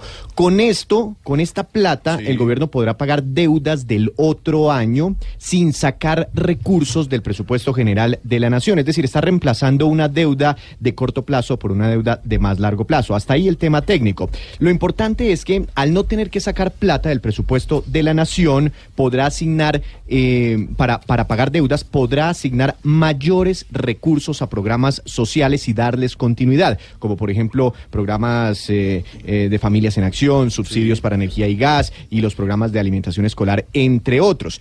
Eh, ya informó el gobierno que de esos dos mil millones de dólares que recibió, ya sacó mil millones de dólares para pagar deudas del 2019 y de esa forma se liberan recursos por tres billones de pesos para todos estos programas sociales de los que estamos hablando y darle continuidad a a todas estas iniciativas de índole social. Hasta ahí un primer punto muy importante. Segundo, Jorge Alfredo, mire, cuando el gobierno dijo, señores mercados internacionales, necesito dos mil millones de dólares, salieron en manada y dijeron, mire, tenemos casi 10 mil millones de dólares para prestarle.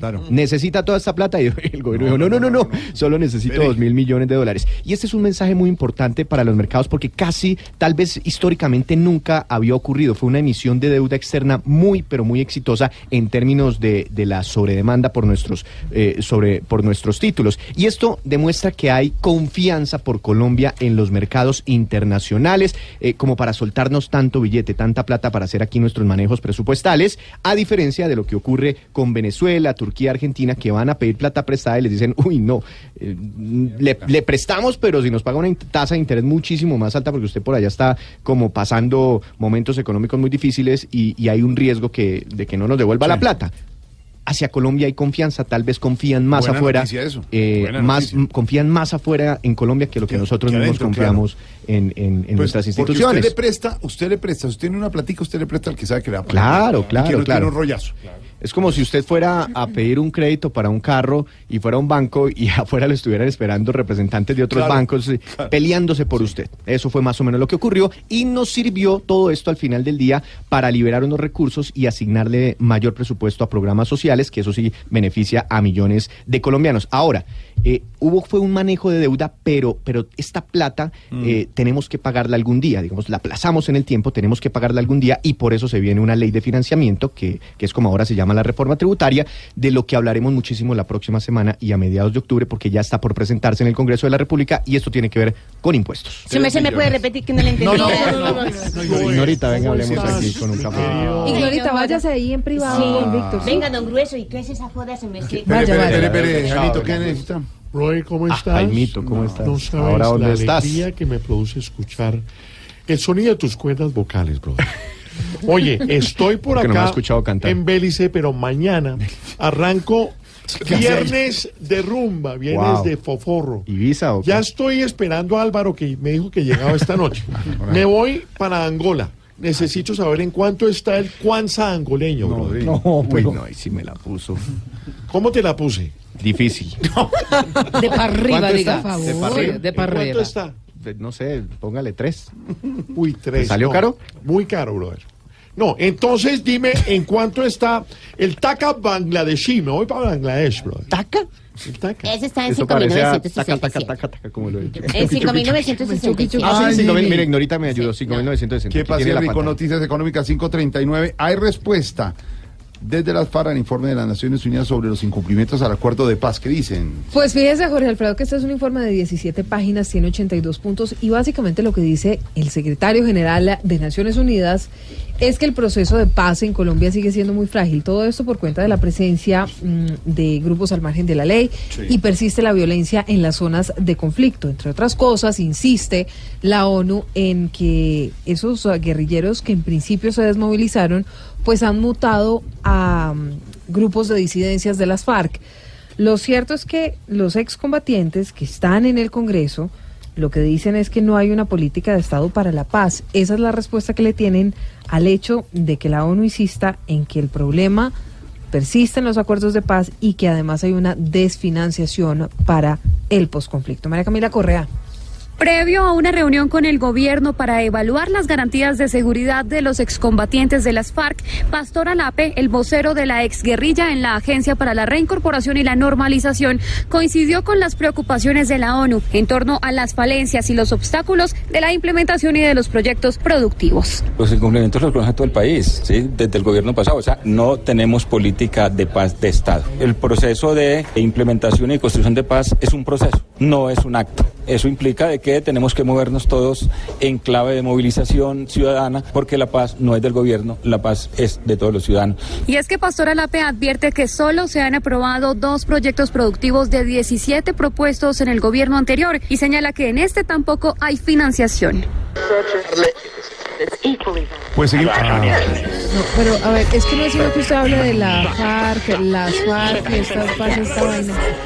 Chota, chuki, chuki, chuki, chuki.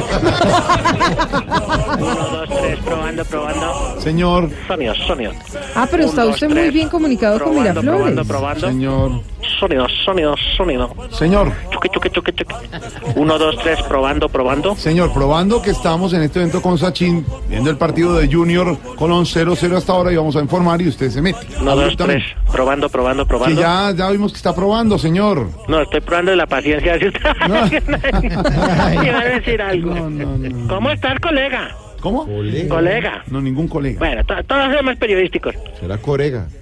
Corega con la que pegadito. Camilo está hablando ahí.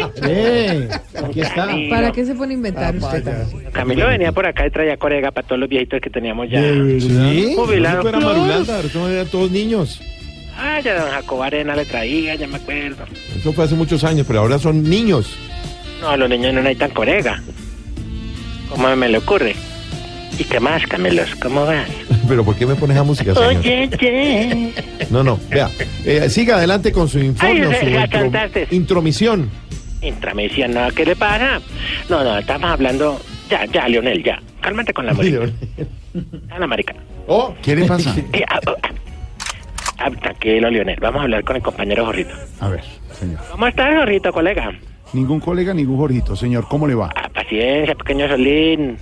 ¿Pequeño qué? Solín. Pequeño Solín. ¿Qué le No, la- es que la niña no oyó radio. No, ese era el ayudante de Toda- Calimán. Ay, todo así como dice el empresario estaba con Melín. Toda, Ay, paciencia, ¿qué es? Respete a Pero Silvia. usted, ¿por qué me está imitando, ah. ¿Cómo habla Silvia? Ay, así toda como Gomelín. Uy, esta es la información que tenemos ahora, que se va. Ay, que nos molestamos porque es un programa de actualidad y de humor. Sobre todo de actualidad por el lado de nosotros. Bueno, señor, a ver. Bueno, pero avance. A ver, Pero hablando de paciencia, la de nosotros, que Mm. ya nos está escolmando. ¿Con ah, sí? Sí, te digo yo, compañero. Jorge. Seguimos en estas zonas veredales al sol y al agua. ¿Mm? Con decirte nomás que anoche nos atacó un caracuntiparo huevimorado. ¿Un qué? Perdón, ¿un qué? ¿Un qué? ¿Un qué? El caracuntiparo. ¿Qué es eso? Uy, que, mire que yo hace tiempo, como nosotros vivíamos antes en la parte de arriba, Sí. pero ya bajamos pisos térmicos, ya bajamos pisos térmicos, entonces ya estamos abajo. ¿Ah, sí? Pero anoche yo vi un caranticuparo huevimorado. Do- ¿Por qué? ¿Cómo? Caranticuparo. ¿Cómo es por la eso? noche ¿Cómo así. es? ¿Así, así por la noche? Por la noche empieza así. Ajá. Y es cuando uno dice, uy, bajo el caracanticuparo.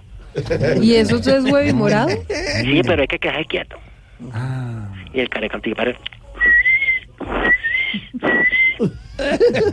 Ese es como el canto, como el... El, el canto que hace por la noche. ¿Y, y- y- y cantan igual el macho y la hembra? No, el- la, la caracuntipara huevimorada es diferente. Es así, así. Es más larguito. Ah, esa es la hembra. ¿Y el macho? Ya de día es diferente el sonido. Ah, de día es diferente. ¿Cambia? Sí, porque ya como todo el mundo está despierto son...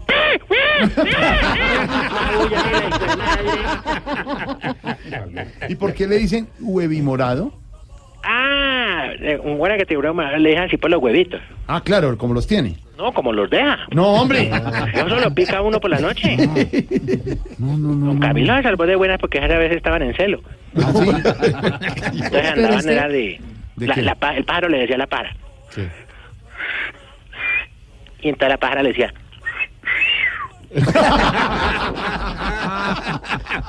y se perdían por las verdes ramas. Bueno, después hablamos de, de, Sí. de botánica. Usted como que está hablando mucho con el empresario, porque No, no, no, no, es cosas de la naturaleza que yo antes le explicaba a don Jorge, pero estamos porque estamos exterminando los recursos. Bueno, en fin, después hablamos de botánica. Eh, lo único que nos salva el aburrimiento son dos televisores que tenemos en la sala, le digo, don Jorge. ¿Y por qué dos televisores? Pues para poder varias, ver varias cosas al tiempo. ¿Ah, sí? Ejemplamente, mm, cuando dan el fútbol, por ejemplo. Entonces, por ejemplo, ahorita, Junior y Colón lo estamos viendo.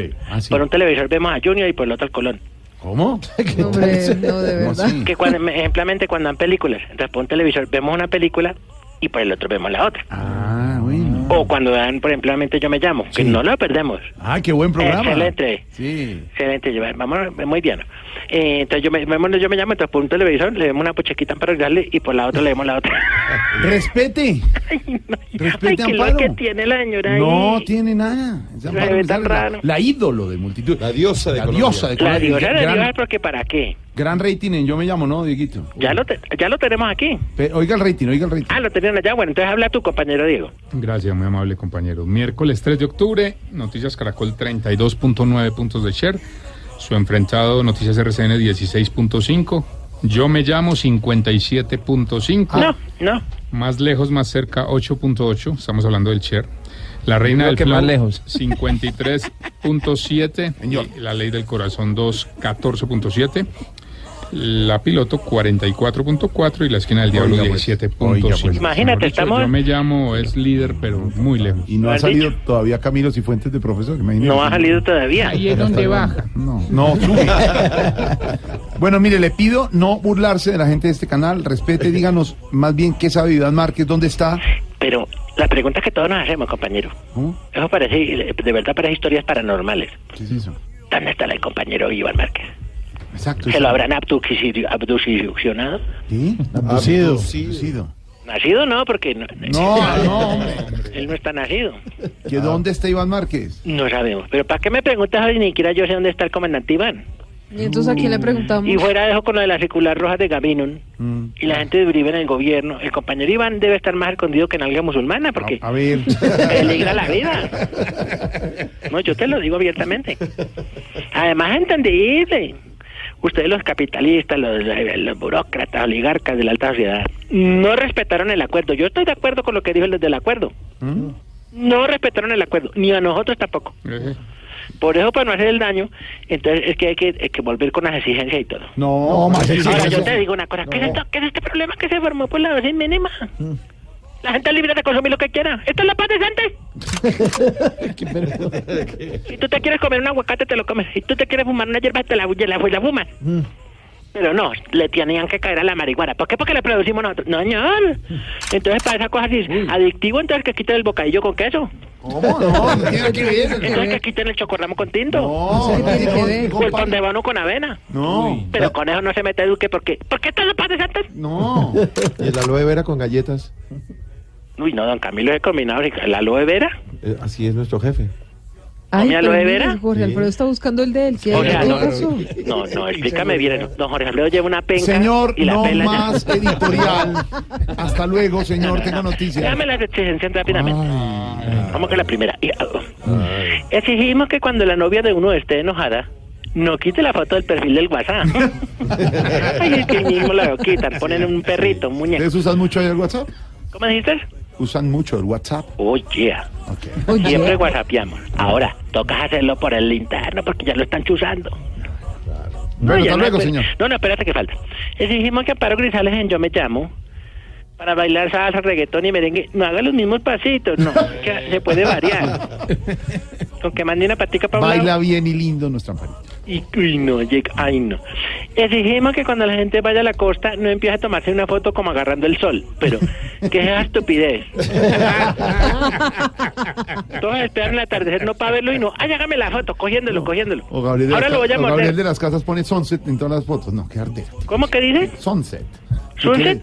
¿Qué es sunset, guerrillero? ¿Qué Eso quiere? es un postre. No, ¿Cuál postre? ¿Qué postre? Bueno, bueno, Bueno, déjelo así. Ya, exigimos que cuando uno le preste el celular a alguien para una llamada, no se lo devuelva con la pantalla grasosa y todo sudado. No. Por favor, límpielo con, la, con cuidado. Hagas el pendejo. Y exigimos que cuando al cumpleañero le metan la cara en la torta, después no le den a uno el pedacito donde quedó la nariz. Ay, qué asco. Y uno comiendo de la crema. Hasta luego, señor. Bueno, te agradezco. Chao, señor. crédito, Lionel. Colón cero, Junior cero a esta hora, 5.50. 90% tapa nuestra caja y la otra migaja para la corrupción. Para pa pam pam pam, para pa pam pam pam. ¡Uy! ¡No! ¡Vamos a comerciales! Ya regresamos. Vo- vo- vo- vo- Voz Populi. Que el jefe no te dejó salir temprano de la oficina. En la oficina, todo es Voz Populi. ¿Y qué se estará preguntando? Ignorita. Bueno, su merced, don Jorgito lindo de mi corazón, tenga su tintico, su merced. Ignorita, ¿qué me trajo? Eh, su merced, qué pena con usted que no la había vuelto a saludar. Sí, es que usted a veces se pone odiosita, pero no No, importa. su merced, yo no soy odiada, yo soy así. ¿Qué más, su merced, doña Silvita? Pues muy bien, Ignorita. Bueno, su merced, Antón digo yo. Eh, buenas, don Jorgito lindo de mi corazón, buenas, eh, doña Silvita de ojitos asumadraditos, tan linda, su merced.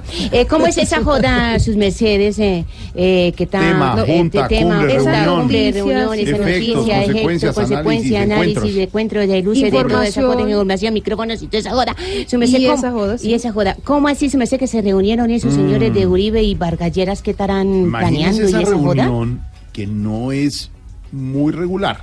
Esos encuentros no se han dado mucho porque podría decir uno que el expresidente Álvaro Uribe y el ex vicepresidente, ex candidato Germán Vargas Lleras, no es que se quieran mucho, no Sí, es que por han eso tenido mucha sintonía, pero han tenido una relación en general cordial en la vida. Pues se encontraron anoche, ¿no, Silvia? Pero mire, Jorge Alfredo, fíjese que, digamos que si nos remontamos a la historia, toda esa pelea entre Uribe y Vargas Lleras tiene que ver cuando Vargas Lleras era presidenta del Senado Claro. y se le corrió a Uribe para la segunda reelección.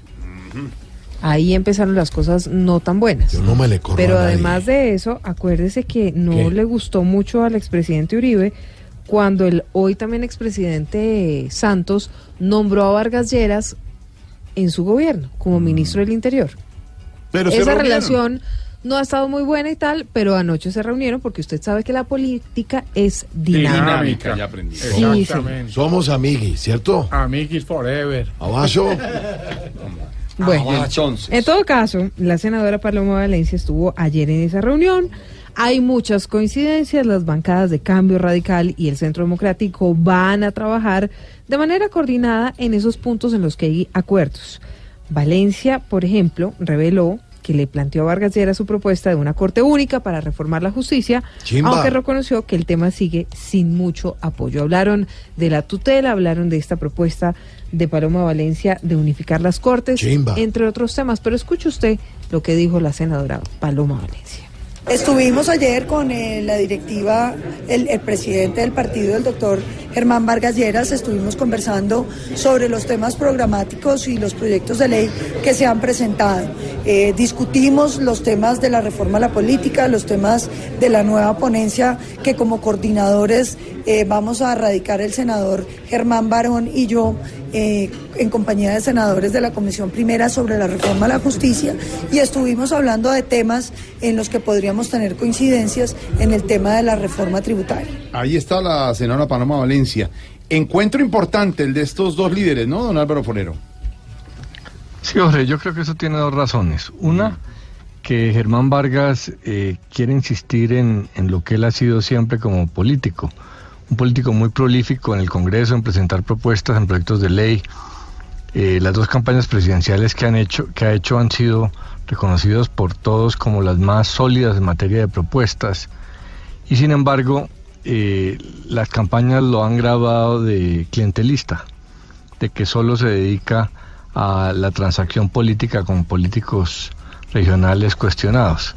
Entonces, obviamente, eh, esa caricatura le debe doler mucho al doctor Vargas, porque pues él tiene una carrera que mostrar. Pocos parlamentarios han hecho tanto en materia de proyectos de ley serios eh, como él.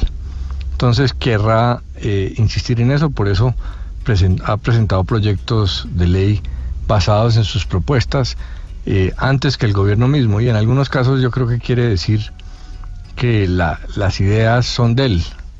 En materia tributaria, por ejemplo, quien, quien tomó la iniciativa en plantear muchas de las cosas que el gobierno ahora va a plantear fue él en la campaña.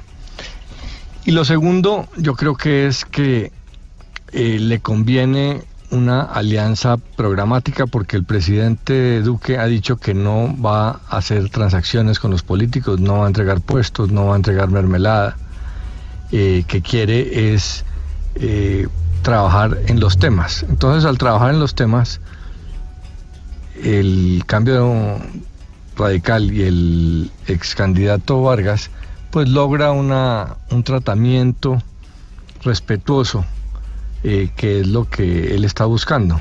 Aunque se declaró independiente, va a tener coincidencias con, con el gobierno en muchas cosas.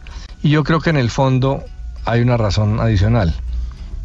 Vargas siempre ha aspirado a que si el uribismo no encuentra un candidato eh, de mucho peso, eh, la gente que quisiera votar por el uribismo lo mire a él, Pues sí, porque opción. comparte ideas de, de centro derecha y él, él tiene una carrera eh, y una trayectoria más sólida.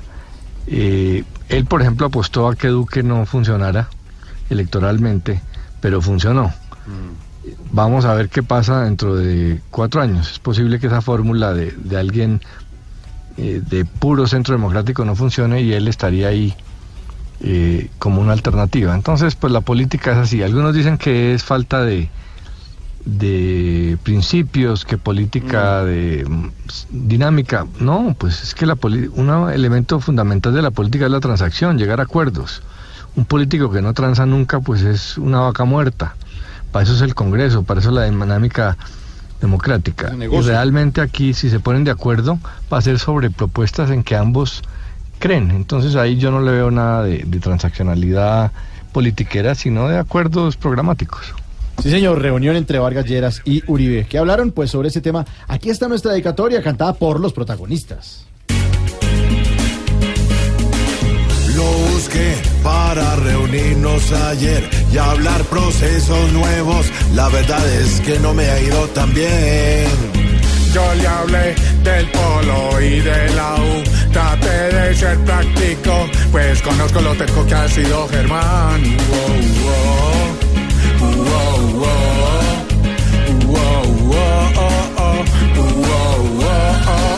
Le confesé que quiero que me ayude en campaña, que sería para mí un placer. Yo le pedí que solo se maneje muy bien, que aquí lo que yo digo, así es. Si es lo que quiere patrón, pues mi única meta es obedecer. Seré su servidor, capaz de hacerle usted cualquier favor. Tampoco quiero un lambón que haga pública esa forma de ser. Con Iván me bastó, creo ya que otro hijo no quiero yo. Sharu, sharu, shura. Cantemos juntos. Sabrosura. Eso, sabrosura, sura. Con sabrosura. Shur, sharu, sharu, shura. Qué Sabrosura. qué dúo tan chimbo. Es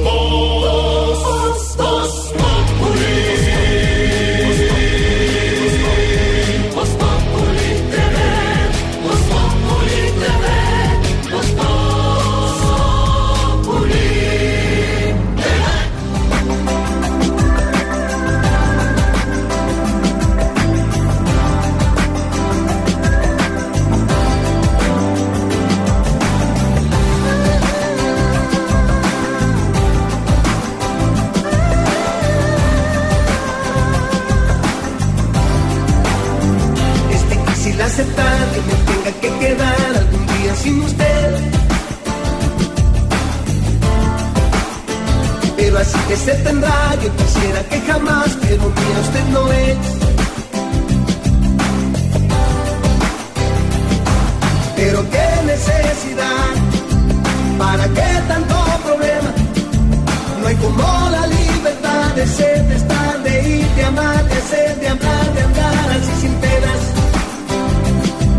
Pero qué necesidad, para qué tanto problema.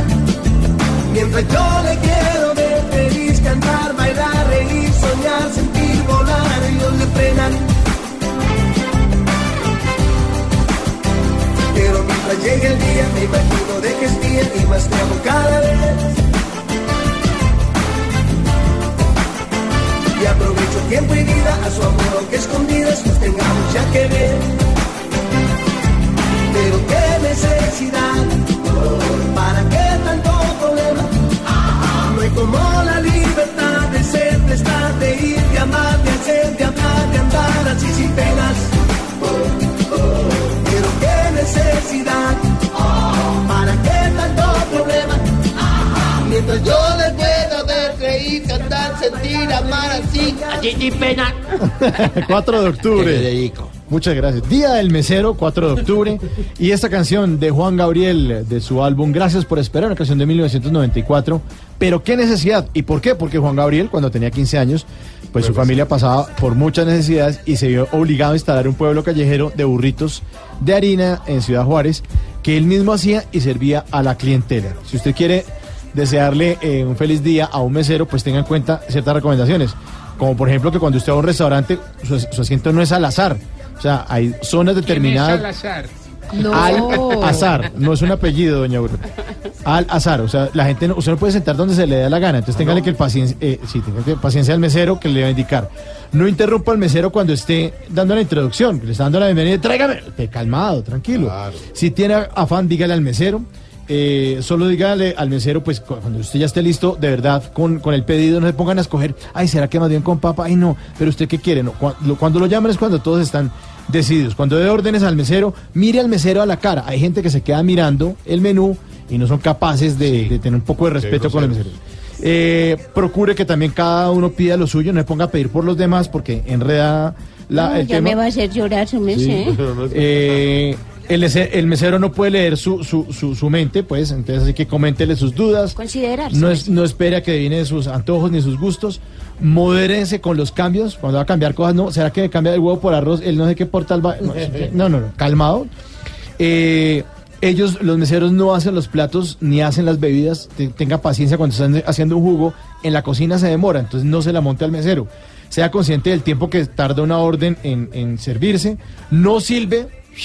Ni, ni, lo- Uy, ni el, sí, ni el- no, no, no, sí, no ni más, por favor. En el día del mesero tenga respeto con la gente que le está Pero sirviendo. Mauro, no solamente en el día del mesero, todos, Todos los días, todos los días, pero este día vale la pena Más. eh, Recordarlo más. recordarlo para que se practique por los demás días del año. No culpe a los meseros del el precio, no si el restaurante está lleno, pues no espere la misma atención como si estuviera vacío. Y deles propina. Sí, señor, deles propina. La propina es lo más importante. Recuerde que un mesero no gana mucho y por último, trátelos como servidores, no como sus sirvientes. Feliz día del mesero. Broe, una pregunta. Pasa, Chief. ¿Tú no has notado que allá en ese país donde ustedes viven, el tercer mundo, ¿Qué ese, pasa? A ver. Locombia, es el único país del mundo que yo he visto, brother, donde les da por pedir cada uno, el plato viene con papas, arroz, ensalada y carne. Y tú dices, bueno, dame ese plato, pero cámbiame la ensalada Bueno, por un huevo, las sí. papas por unas yucas. Pero eso es lo bueno de Colombia. Entonces, ¿para qué lo pides? Sí? ¿por qué lo pide si no quería lo que tenía ahí en el menú? Porque el huevo le patea de pronto. bueno, vamos a ver. A mí me parece que lo más importante es la propina. Sí, Definitivamente. la propina. Y ojalá que La- entre en el 15%. Sí, ahora- propina, hasta ¿no? ahora es el Sí. 10%. que le. ¿desea incluir el servicio? Pero además Siempre, es opcional, uno debería siempre decir que sí. siempre, que sí, siempre que sí. Y ojalá el 15%. insisto. Ojalá, sí señor. O con Estados Unidos que es el 20%. allá es- y allá no le Estados preguntan. Unidos no le pregunto. Y no le preguntan. Ah, porque y si usted- opcional. Y si usted da menos, y si usted da menos plata, le dicen, ¿estuvo algo mal en el servicio? ¿Por qué? Porque está dando menos del 20%. ¿Sabe qué me pasó en Nueva York? Tarcisio no dio Ay, nunca ay, sí. ni una sola Ay, moneda pero- para, para nada. ¿Nunca? Nunca. Vamos que son colombianos los meseros, ¿para No. qué les va a ayudar uno Atrevido, a carajo. perpetuar la ilegalidad en el país del norte? Y si das propina, no lo hagas como un favor. No. Es que la gente dice, oye, dos mil para un tinto. No. No, ¿qué es No, esa hombre. bien? Sí, no, así no. No, no. Numeral que me pongan en bandeja a propósito del Día del Mesero. Capi Valencia nos escribe que me pongan en bandeja unos pasajes a Cancún. Quiero Uy. viajar todo el tiempo, conocer el mundo. Octavio Ereño Galea nos escribe que me pongan en bandeja la plata de las multas que tienen que pagar los consumidores de la dosis personal. Claro que sí. Jairo Gutiérrez, que me pongan en bandeja a los del ELN, a los disidentes, los del clan del Golfo para hacer un sancocho de paz. Claro que sí. Y nos escribe también una señora muy querida. ¿Cómo llama? No, ella no, el hijo. No, que si come ella maqueta tan rosada. Eh, se llama arroba Benito Carlos del Toro. No, de verdad, de verdad. Filtre, filtre, Seis de la tarde. No hay como la de ser, de estar, de ir, de amar, de hacer, de hablar, de andar así sin penas. Pero qué necesidad hay para qué tanto problema. Mientras yo le quiero ver feliz, cantar, bailar, reír, soñar, sentir, volar, ellos me frenan.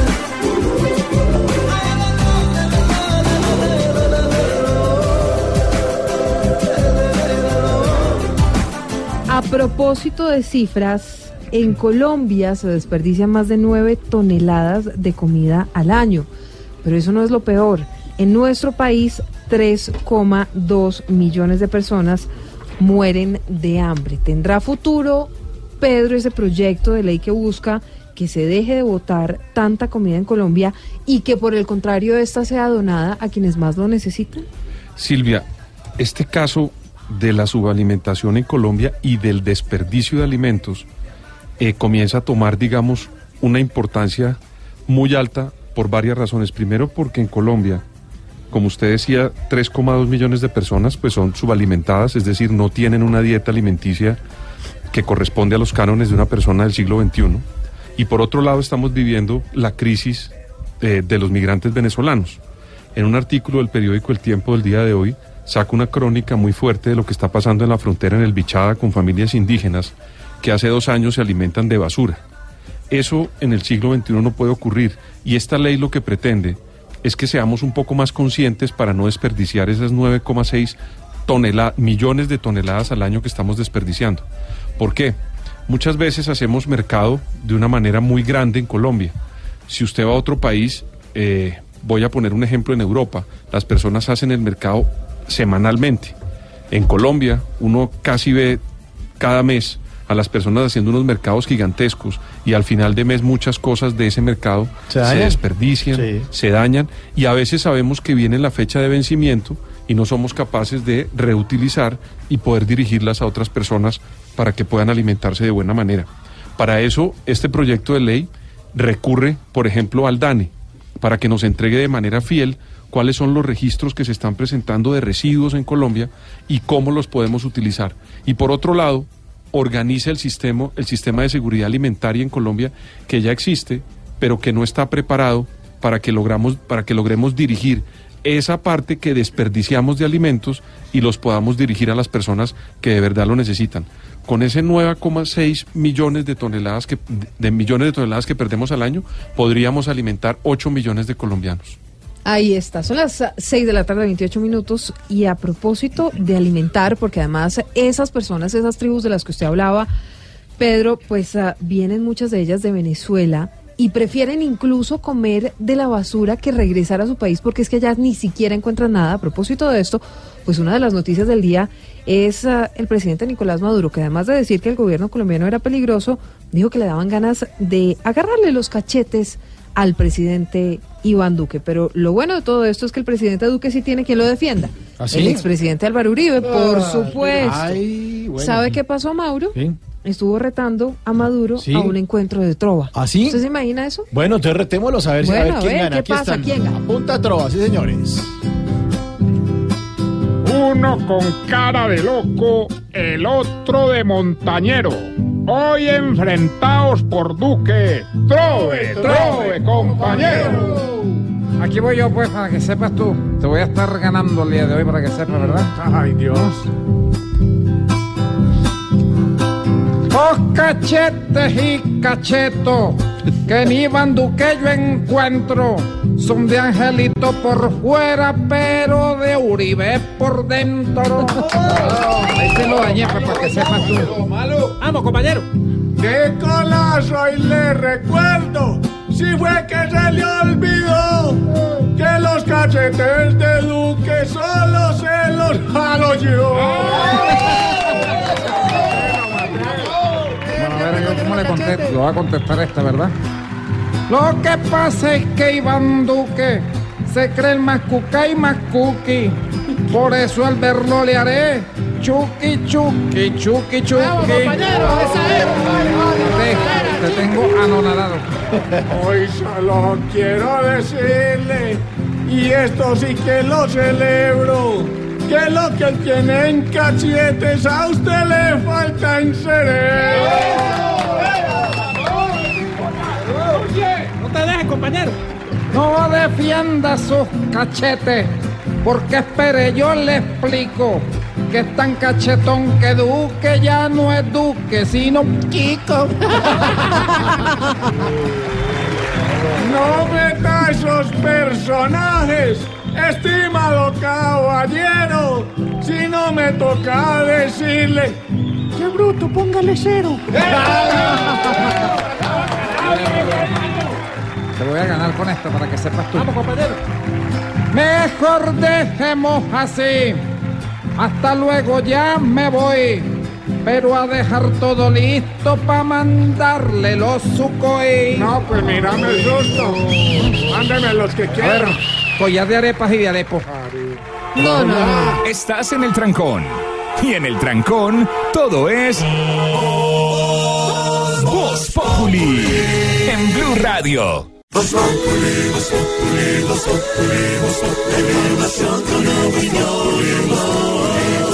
Tenemos opinión, mucha imaginación.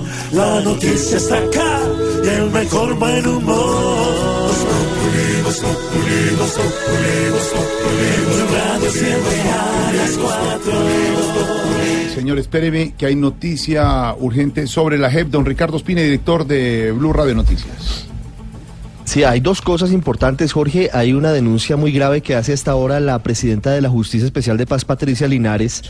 Denuncia una indebida intromisión de la Fiscalía en las actuaciones judiciales de la JEP. Dice que hoy estuvieron haciendo una inspección judicial ordenada por parte de la Fiscalía al caso 001. Ese caso 001 es el caso grande macro contra las FARC por secuestro y que además le pidieron a la presidenta de la sala que lleva el caso que respondiera a una entrevista y que se llevaron todo el expediente. Esto es grave, Jorge, porque la JEP es autónoma. La gente de las FARC está en manos de la JEP y la Fiscalía no tendría por qué seguir adelantando investigaciones en casos como estos porque ya está en manos de la Justicia Especial. Y no tendría por qué llegar de esa manera a hacer una inspección, casi que un allanamiento, es lo que entiendo del comunicado.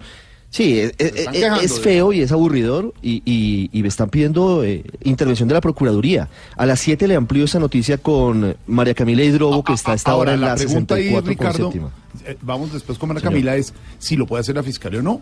Lo puede hacer, si tiene orden, pero es como si se le estuviera metiendo al rancho a la JEP. La Pues es Fiscalía. como si la Fiscalía entrara a la Corte Suprema de Justicia, más o menos. Exactamente, algo así. Tal vez. Unos por otros. No, pero, pero, pero además es que, es que este caso tiene una reserva y solamente lo puede llevar la JEP, Jorge. Por eso está creada la JEP, porque los exintegrantes de las FARC que están procesados por secuestro están en manos de la JEP, los que aceptaron cargos. Y entonces no puede llegar la fiscalía a pedir eh, copia del expediente y a pedir entrevista de la presidenta de la sala. Digamos, eso no, no está bien presentado. Si hubieran pedido información de pronto, hasta se la entregan. Dicen, miren, nosotros llevamos un caso contra algunos exguerrilleros que no se acogieron a la JEP. Necesitamos que nos den insumos. Seguramente se los iban a dar, pero llegar de esa manera, hombre, y llevarse una copia de todo, pues eh, no deja un buen sabor de boca y eso es lo que está diciendo hasta ahora la JEP. Pero hablando de otra cosa, le tengo dibujo de la picota desde la cárcel, hablando de FARC. A ver, señor. Le tengo dibujo de Jesús Antrich, Jorge. Hace rato no dibujaba, ¿no? Dibujante, pinta, sí. Sí, él a veces, él varias dibujos, veces ha hecho dibujos. eh, ¿Dibujo de qué? ¿Sobre qué? ¿Por qué? No, pues fíjese, fíjese, escuchemos esta voz del senador de las FARC, Carlos Antonio Lozada, en la rueda de prensa de hace 48 horas en el Congreso, respondiendo la carta de Iván Márquez y de El Paisa a la Comisión de Paz del Senado, donde dicen que el acuerdo de paz fracasó. Esto fue lo que dijo Carlos Antonio Lozada y ya le cuento cómo es el dibujo para que usted lo vea en blurradio.com y en arroba blurradioco. Mal pudiera yo salir a decir que no hay condiciones ni garantías y estar sentado en la sala de prensa del Senado dirigiendo una rueda de prensa. Eso sería contradecirse uno mismo. Esa fue la rueda Pues de prensa. a fíjese, raíz de la Jorge. carta, Sí, señor. Sí, sí, sí, sí. La carta de Márquez y, y el Paisa a la Comisión de Paz del Senado. El dibujo está firmado por Santrich el 4 de octubre, 4 de octubre del 2018, es hoy. Hoy. Es hoy, el dibujo es hoy.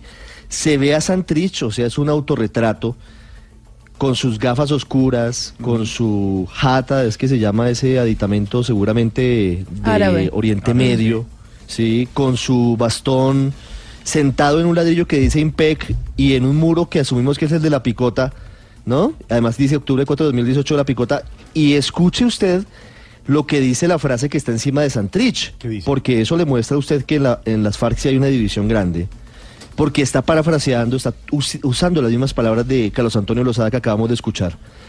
Dice el dibujo de Santrich, mal pudiera yo salir a decir que no hay garantías y estar sentado acá. Santrich sentado en la picota diciendo que mal podría decir que no hay garantías, obviamente ironizando y una crítica muy dura a sus compañeros de partido. Claro. A Carlos Antonio Lozada y a la gente de las FARC que está en el partido político que hoy es con Congreso. Muy duro. Clarísima división con ese dibujo. Clarísima división. Ya la vamos a publicar en blurradio.com. Don Ricardo Ospina con las noticias del momento. Aquí en Voz Populi. Señor Sachin, partido Junior Colón. Arranca ya la segunda parte, estamos sobre el minuto 51 y la intención es del equipo local que está buscando, es el de la necesidad. Recordemos que va 0 por 0 este compromiso, pero el marcador global tiene a favor del Junior de Barranquilla por haber marcado en condición de local aquí en la Curramba la Bella. Entonces esto le está dando tiquete al equipo barranquillero a la siguiente fase. Tiene que mantener este 0 por 0. Si marca un gol el Junior, tendría que verse obligado el equipo argentino a marcar tres tantos. Estamos pendientes, expulsaron a Harlan Barrera, al igual que el jugador Heredia. El equipo argentino están jugando 20 jugadores en este momento en el terreno de juego.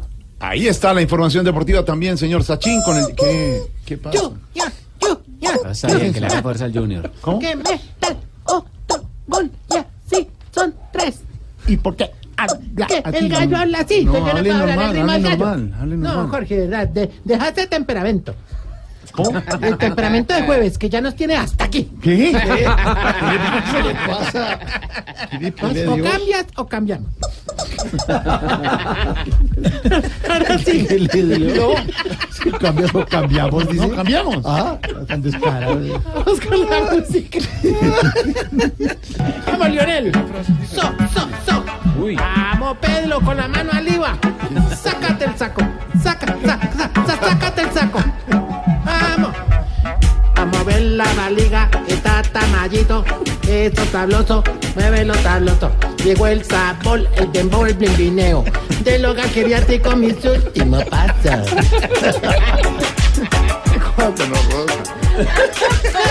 Ahí está Camilo, está sentado. Porque ya viene, de ello me llamo. Sí, señores, todo contento. Se pelo batiendo el saquito. No lima, pero tienes Saúl. ¡Oh, que suena el barco! Todos a bordo porque todo al garete con la lírica pesada del barrio fino. ¡Súbele! ¡Sube! ¡Súbele! ¡Ya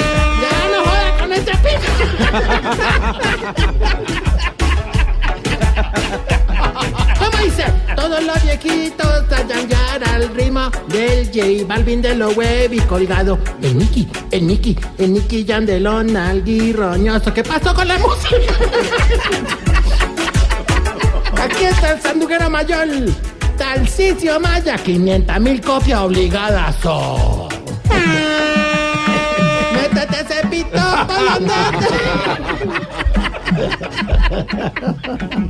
Menos mal que quitaron la dosis mínima.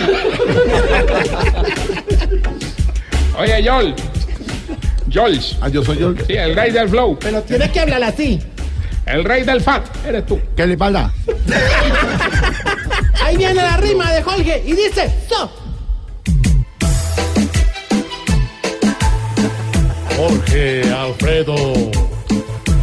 Si no alanca la pido la sección, se la cortamos y nos vamos de nuevo con las noticias. Una hora y cantando, hermano. ¡Eso, Georgie Flow!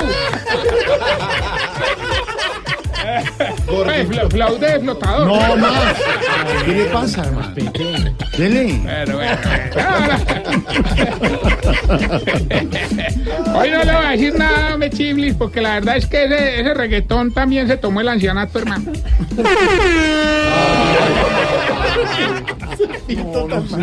No, no, es Don Pedonel, entiende. le, le puso sordina a los calzones.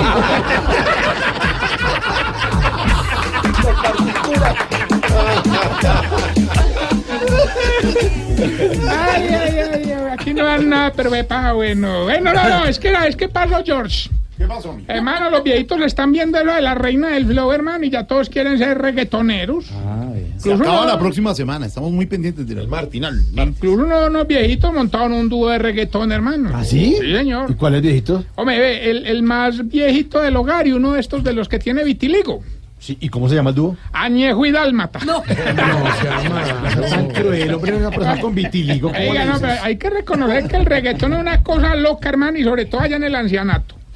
¿Cómo era que a travestiven ya toca decirle ya, ya travestiven? Ven, por cierto, me Sebastián Yatra lo llevé de concierto al ancianato, pero un ¿Sí? problema el berraco, muy querido el muchacho, pero un problema, hermano.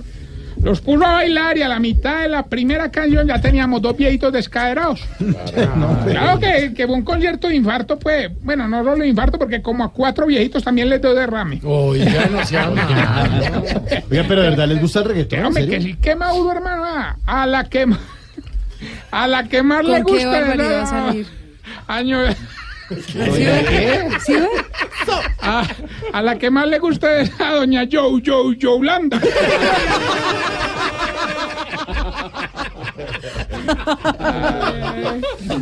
Véame, andan tan pegados al reggaetón que ahora ya prácticamente todo en la vida de ellos tiene flow. Así, o sea, sabor. No, no, no, fluoruro de sodio, fluoruro de fluoruro de cal. Chiste químico, chiste químico. Sí, chiste químico, ¿no? ¿Qué pasa? Hablando seriamente, no, porque el género musical se lo merece. Los viejitos están tan afiebrados, pues tan afiebrados al reggaetón, hermano, que anoche contrataron cinco mujeres de la vida fácil. ¿Y eso qué tiene que ver? Ah, pues que les encanta el perreo. Oiga. Usted siempre No, con la yo- vulgaridad y la grosería y la cosa. No, pero yo no ¿verdad? estoy muy aterrado, de verdad, compañeros. Los viejitos ya quieren hablar como los reggaetoneros. ¿Así? ¿Cómo era que le quitan la caja de dientes para no pronunciar la R? ¿Cómo, cómo hacen? ¿Cómo hacen? Ah, no, yo. No, ¿qué tal esto? En la vestimenta ya quieren ser iguales, se ponen los pañales escurridos hasta las rodillas. Hombre, ya está. No, y lo peor, hermano, le, le- le- se están llenando el cuerpo de tatuajes, hermano. Ay, ¿Cómo ah, era? ¿sí? ¿Cómo era que doña Tetiana se mandó a tatuar la cara de Maluma en un seno? No, pues, sí. de moda, está de moda. Claro que aquí entre nos, pues, yo nunca había visto a Maluma tan carilargo, hermano. Respete, hola. Es que hasta los que uno menos cree están amando ese género, hermano. Ah, Por ejemplo, don Gordanilo. ¿No te parece? Gordanilo Vargas. Atrevido. A mí me suelta, no más. No te, pero ojalá pudiera agarrarlo y Ya, señor. No, no, hablando en serio, ¿no te parece que a don Gordanilo ayer lo llevé a un restaurante? ¿Y cómo estará pegado a esa música, hermano? Que yo, yo pedí un churrasco y él pidió cuatro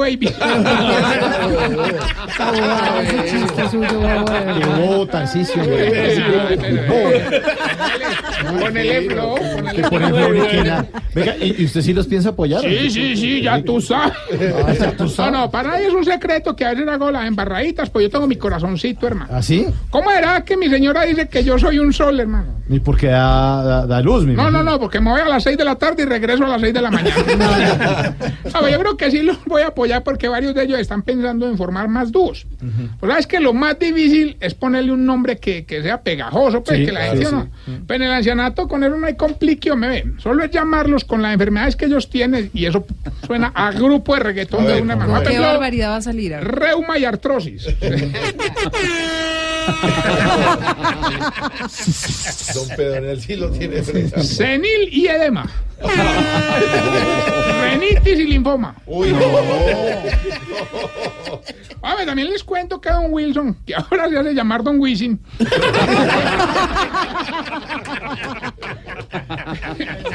Hombre, el hombre le dio por grabar una canción a dúo con la viejita esta, la que vende productos de belleza por catálogo. Sí, ¿Y cómo se llama el dúo? Wisin y Jambal. Una ridiculez la suya, de verdad. No, pero era la mejor, Mauro. Don Cacarón y Don Gainaldo también formaron su grupo de reggaetón. Ah, era todos. Y ahí, pues, oiga, les va bien, que se van como de gira para México. ¿Ah, sí? Eso como que se van a presentar en casi todas las ciudades, hermano. De verdad. Y, eh, por ejemplo, van a estar en, en, en Monterrey. Monterrey, revi- Sí, señor. ¿Sí? Sí, Eh, señor. Guadalajara. Para- Sí, señor. en Culiacán. Todos los días dos o tres veces. Tarcisio.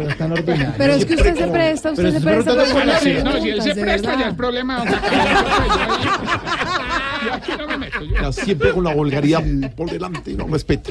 Oiga, vamos bien con la sección que le va. ¿Qué va aquí? Que le va ¿Qué no, pero Ya. hagámosla, hagámosla en reggaetón. Pues. ¿En reggaetón? A ver, No, en reggaetón. Hagámosla en reggaetón, hagámosla en ¿Sí? reggaetón. Póngame la, la- el bass, el, el, el flow. Vamos a decirle, si no, que hijo de madre, volvemos a la guitarra. Si cuando suena un reggaetón mueve los hombros y las manitos, pero sin, sin pararse de la silla. Así como, Se como está a poniendo viejo. Se está poniendo viejo. Se está poniendo vieja.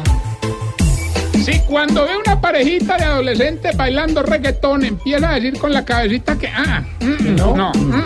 Se está poniendo vieja. Se está poniendo vieja.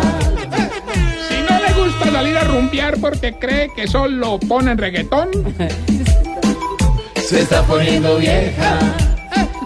Se está poniendo vieja. Don Omar es el alias de un traqueto, Se está poniendo vieja. Se está poniendo vieja. si cuando le preguntan por un reggaetón el único que recuerda es la gasolina, Se está poniendo vieja. Se está poniendo vieja. y si cuando baila un reggaetón no baila sexy sino brincadito, Se está poniendo vieja. Se está poniendo vieja. Excelente. Muy bueno, muy bueno. Maravilla. No, que de verdad, qué talento, Qué qué, talento, nivel. Esto es. Se está poniendo vieja. Y mientras el rapeo de reggaetonero llega a la línea. Rapeo de reggaetonero, ¿cómo es esa vaina? Para pasarla bien. Hombre, le cuento que uno de los viejitos andungueros se lanzó al ruedo como solista y ya está en las grandes ligas. Se puede decir prácticamente que es un gigante, que es hyper. ¿Sí? ¿Hiper será? Estos no oyen, estos no oyen reggaetón. No, Pues porque hay, un, hay un reggaetón que O sea dice que- ponte hyper. Sí, hyper. sí, pero ponte hiper es como superior, superior. Bueno, hypertenso. Ponte hyper, ponte hypertenso. Sí.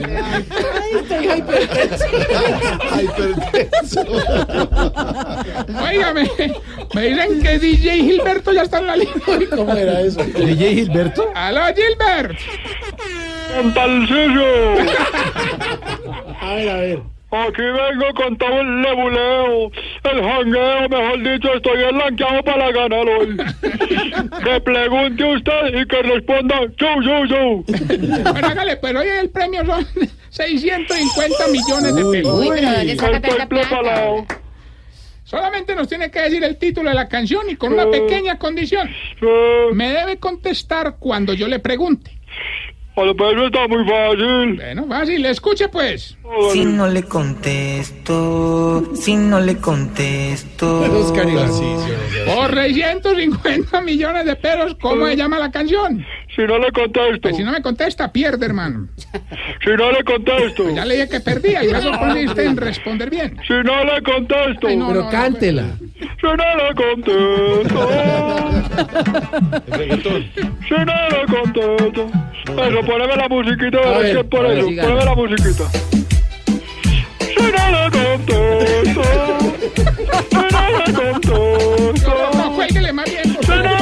Como diría DJ Peter, qué horror, Joe, Joe. Bueno, recuerden que estamos en las redes sociales, arroba Tarcillo Mata, y esta bella pregunta. ¿Cuál? Hombre, ¿por qué será que ustedes los viejitos cuando salen a bailar un reggaetón terminan haciendo los pasos del meneíto?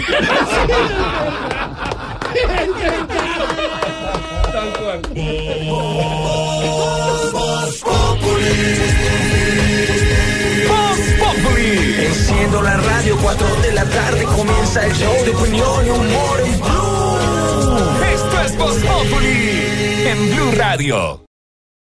Y ahora en Blue Radio es hora de pensar en el planeta. Piensa verde, piensa blue. Bancolombia, el banco más sostenible del mundo, según el índice global de sostenibilidad Dow Jones. Un orgullo para nuestro país. Los humedales, esas áreas del planeta llenas de agua que conocemos como lagunas, ciénagas, morichales, nacimientos de ríos, manglares, entre otros ecosistemas acuáticos que albergan aves y provisión de alimentos y medicinas para las comunidades, están desapareciendo más rápido que los bosques en los últimos 25 años, según el primer informe Perspectiva Mundial sobre los Humedales, dado a conocer por la Convención de Ramsar, la misma que protege los humedales a nivel mundial. Según el informe, entre 1970 y el 2015 desaparecieron aproximadamente el 35% de los humedales del planeta. América Latina es la región donde la pérdida fue mayor con la destrucción del 59% de las áreas de humedales. Las tasas anuales de pérdida, además de la aceleración de ellas a partir del año 2000 por megatendencias como el cambio climático, el crecimiento poblacional, la urbanización, sobre todo en zonas costeras y deltas fluviales, y los cambios en los patrones de consumo están permitiendo que los humedales, que son tan importantes para nosotros, desaparezcan. Blue Verde, el espacio de sostenibilidad ambiental en Blue Radio y bluradio.com. Hoy nuestro país se llena de orgullo, ya que el banco más sostenible del mundo es nuestro, colombiano. Bancolombia obtuvo el primer lugar en el índice de sostenibilidad del Dow Jones, gracias a sus grandes esfuerzos en sostenibilidad empresarial, al apoyo de proyectos y desarrollo de negocios en pro del medio ambiente y programas de acciones en pro del desarrollo económico y el bienestar de la sociedad. Es el momento de todos. Bancolombia. Avianca Contigo es darte tarifas especiales para que viajes desde Colombia a destinos seleccionados en Sudamérica desde 299 dólares ida y regreso en clase económica. Compra tu tiquete hasta el 10 de octubre de 2018 en avianca.com. Avianca, miembro de Star Alliance. Aplican condiciones y restricciones. Vigilado Superintendencia de Puertos y Transporte. Camiones y buses Volkswagen. Le damos la bienvenida al monocucólogo del padre Lindero.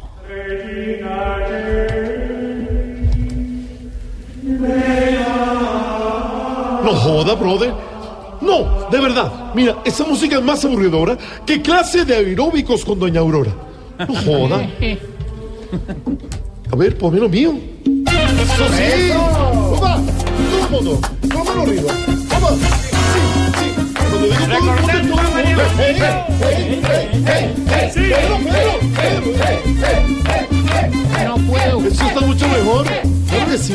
Hoy, en mi mono cocoyá, gracias, Santiago.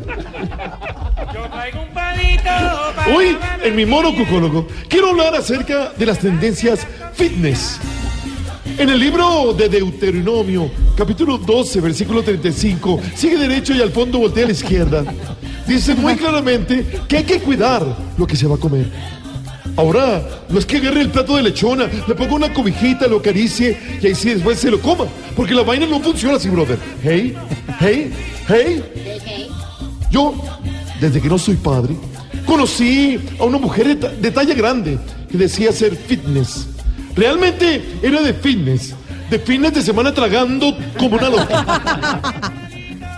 Así que hoy la reflexión del monococólogo es que hay que comer bien, pero también hay que ir al gimnasio.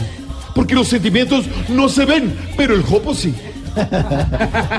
Y como hablamos de comida, vamos todos con este salmo responsorial que dice, tiene huevo. Tiene huevo. Que alguien lo invite a uno a un karaoke con Navarro Wolf. Tiene huevo. Que el loquillo le diga que le ayude a subirse el pantalón. Tiene huevo. Que César Escola en Yo Me Llamo llore hasta viendo la invitación de Suso el Papi. No joda. Tiene huevo. Que María Auxilio cuando haga a Juanito y la embarre lo solucione con carritas positivas. Tiene huevo. Y que Jorge Alfredo diga que va a abrir otro grupo de WhatsApp. Tiene huevo. Así que todos tienen huevo. Tiene- Sí. Tiene huevo. Eh, ya sabía, ustedes dos tienen huevo. Tarea. Perdonar al prójimo, alabar al Señor y observar tu entorno. Y ojo, hey, ver 12 capítulos del Defensor del Televidente. Tiene huevo. No, Tienen huevo ustedes. Así que nos escuchamos mañana, ¿les parece? Sí, padre, a gracias. las 4 de la tarde. Sí, señor. Silvia. Padre, ¿Tiene mañana. huevo? No, hombre, no. No, no, que si quiere huevo. No, tampoco. bueno, en todo caso, mañana a las 4 de la tarde nos volvemos a escuchar en Voz Populi. Carlitas positiva. Tiene huevo. Hasta luego.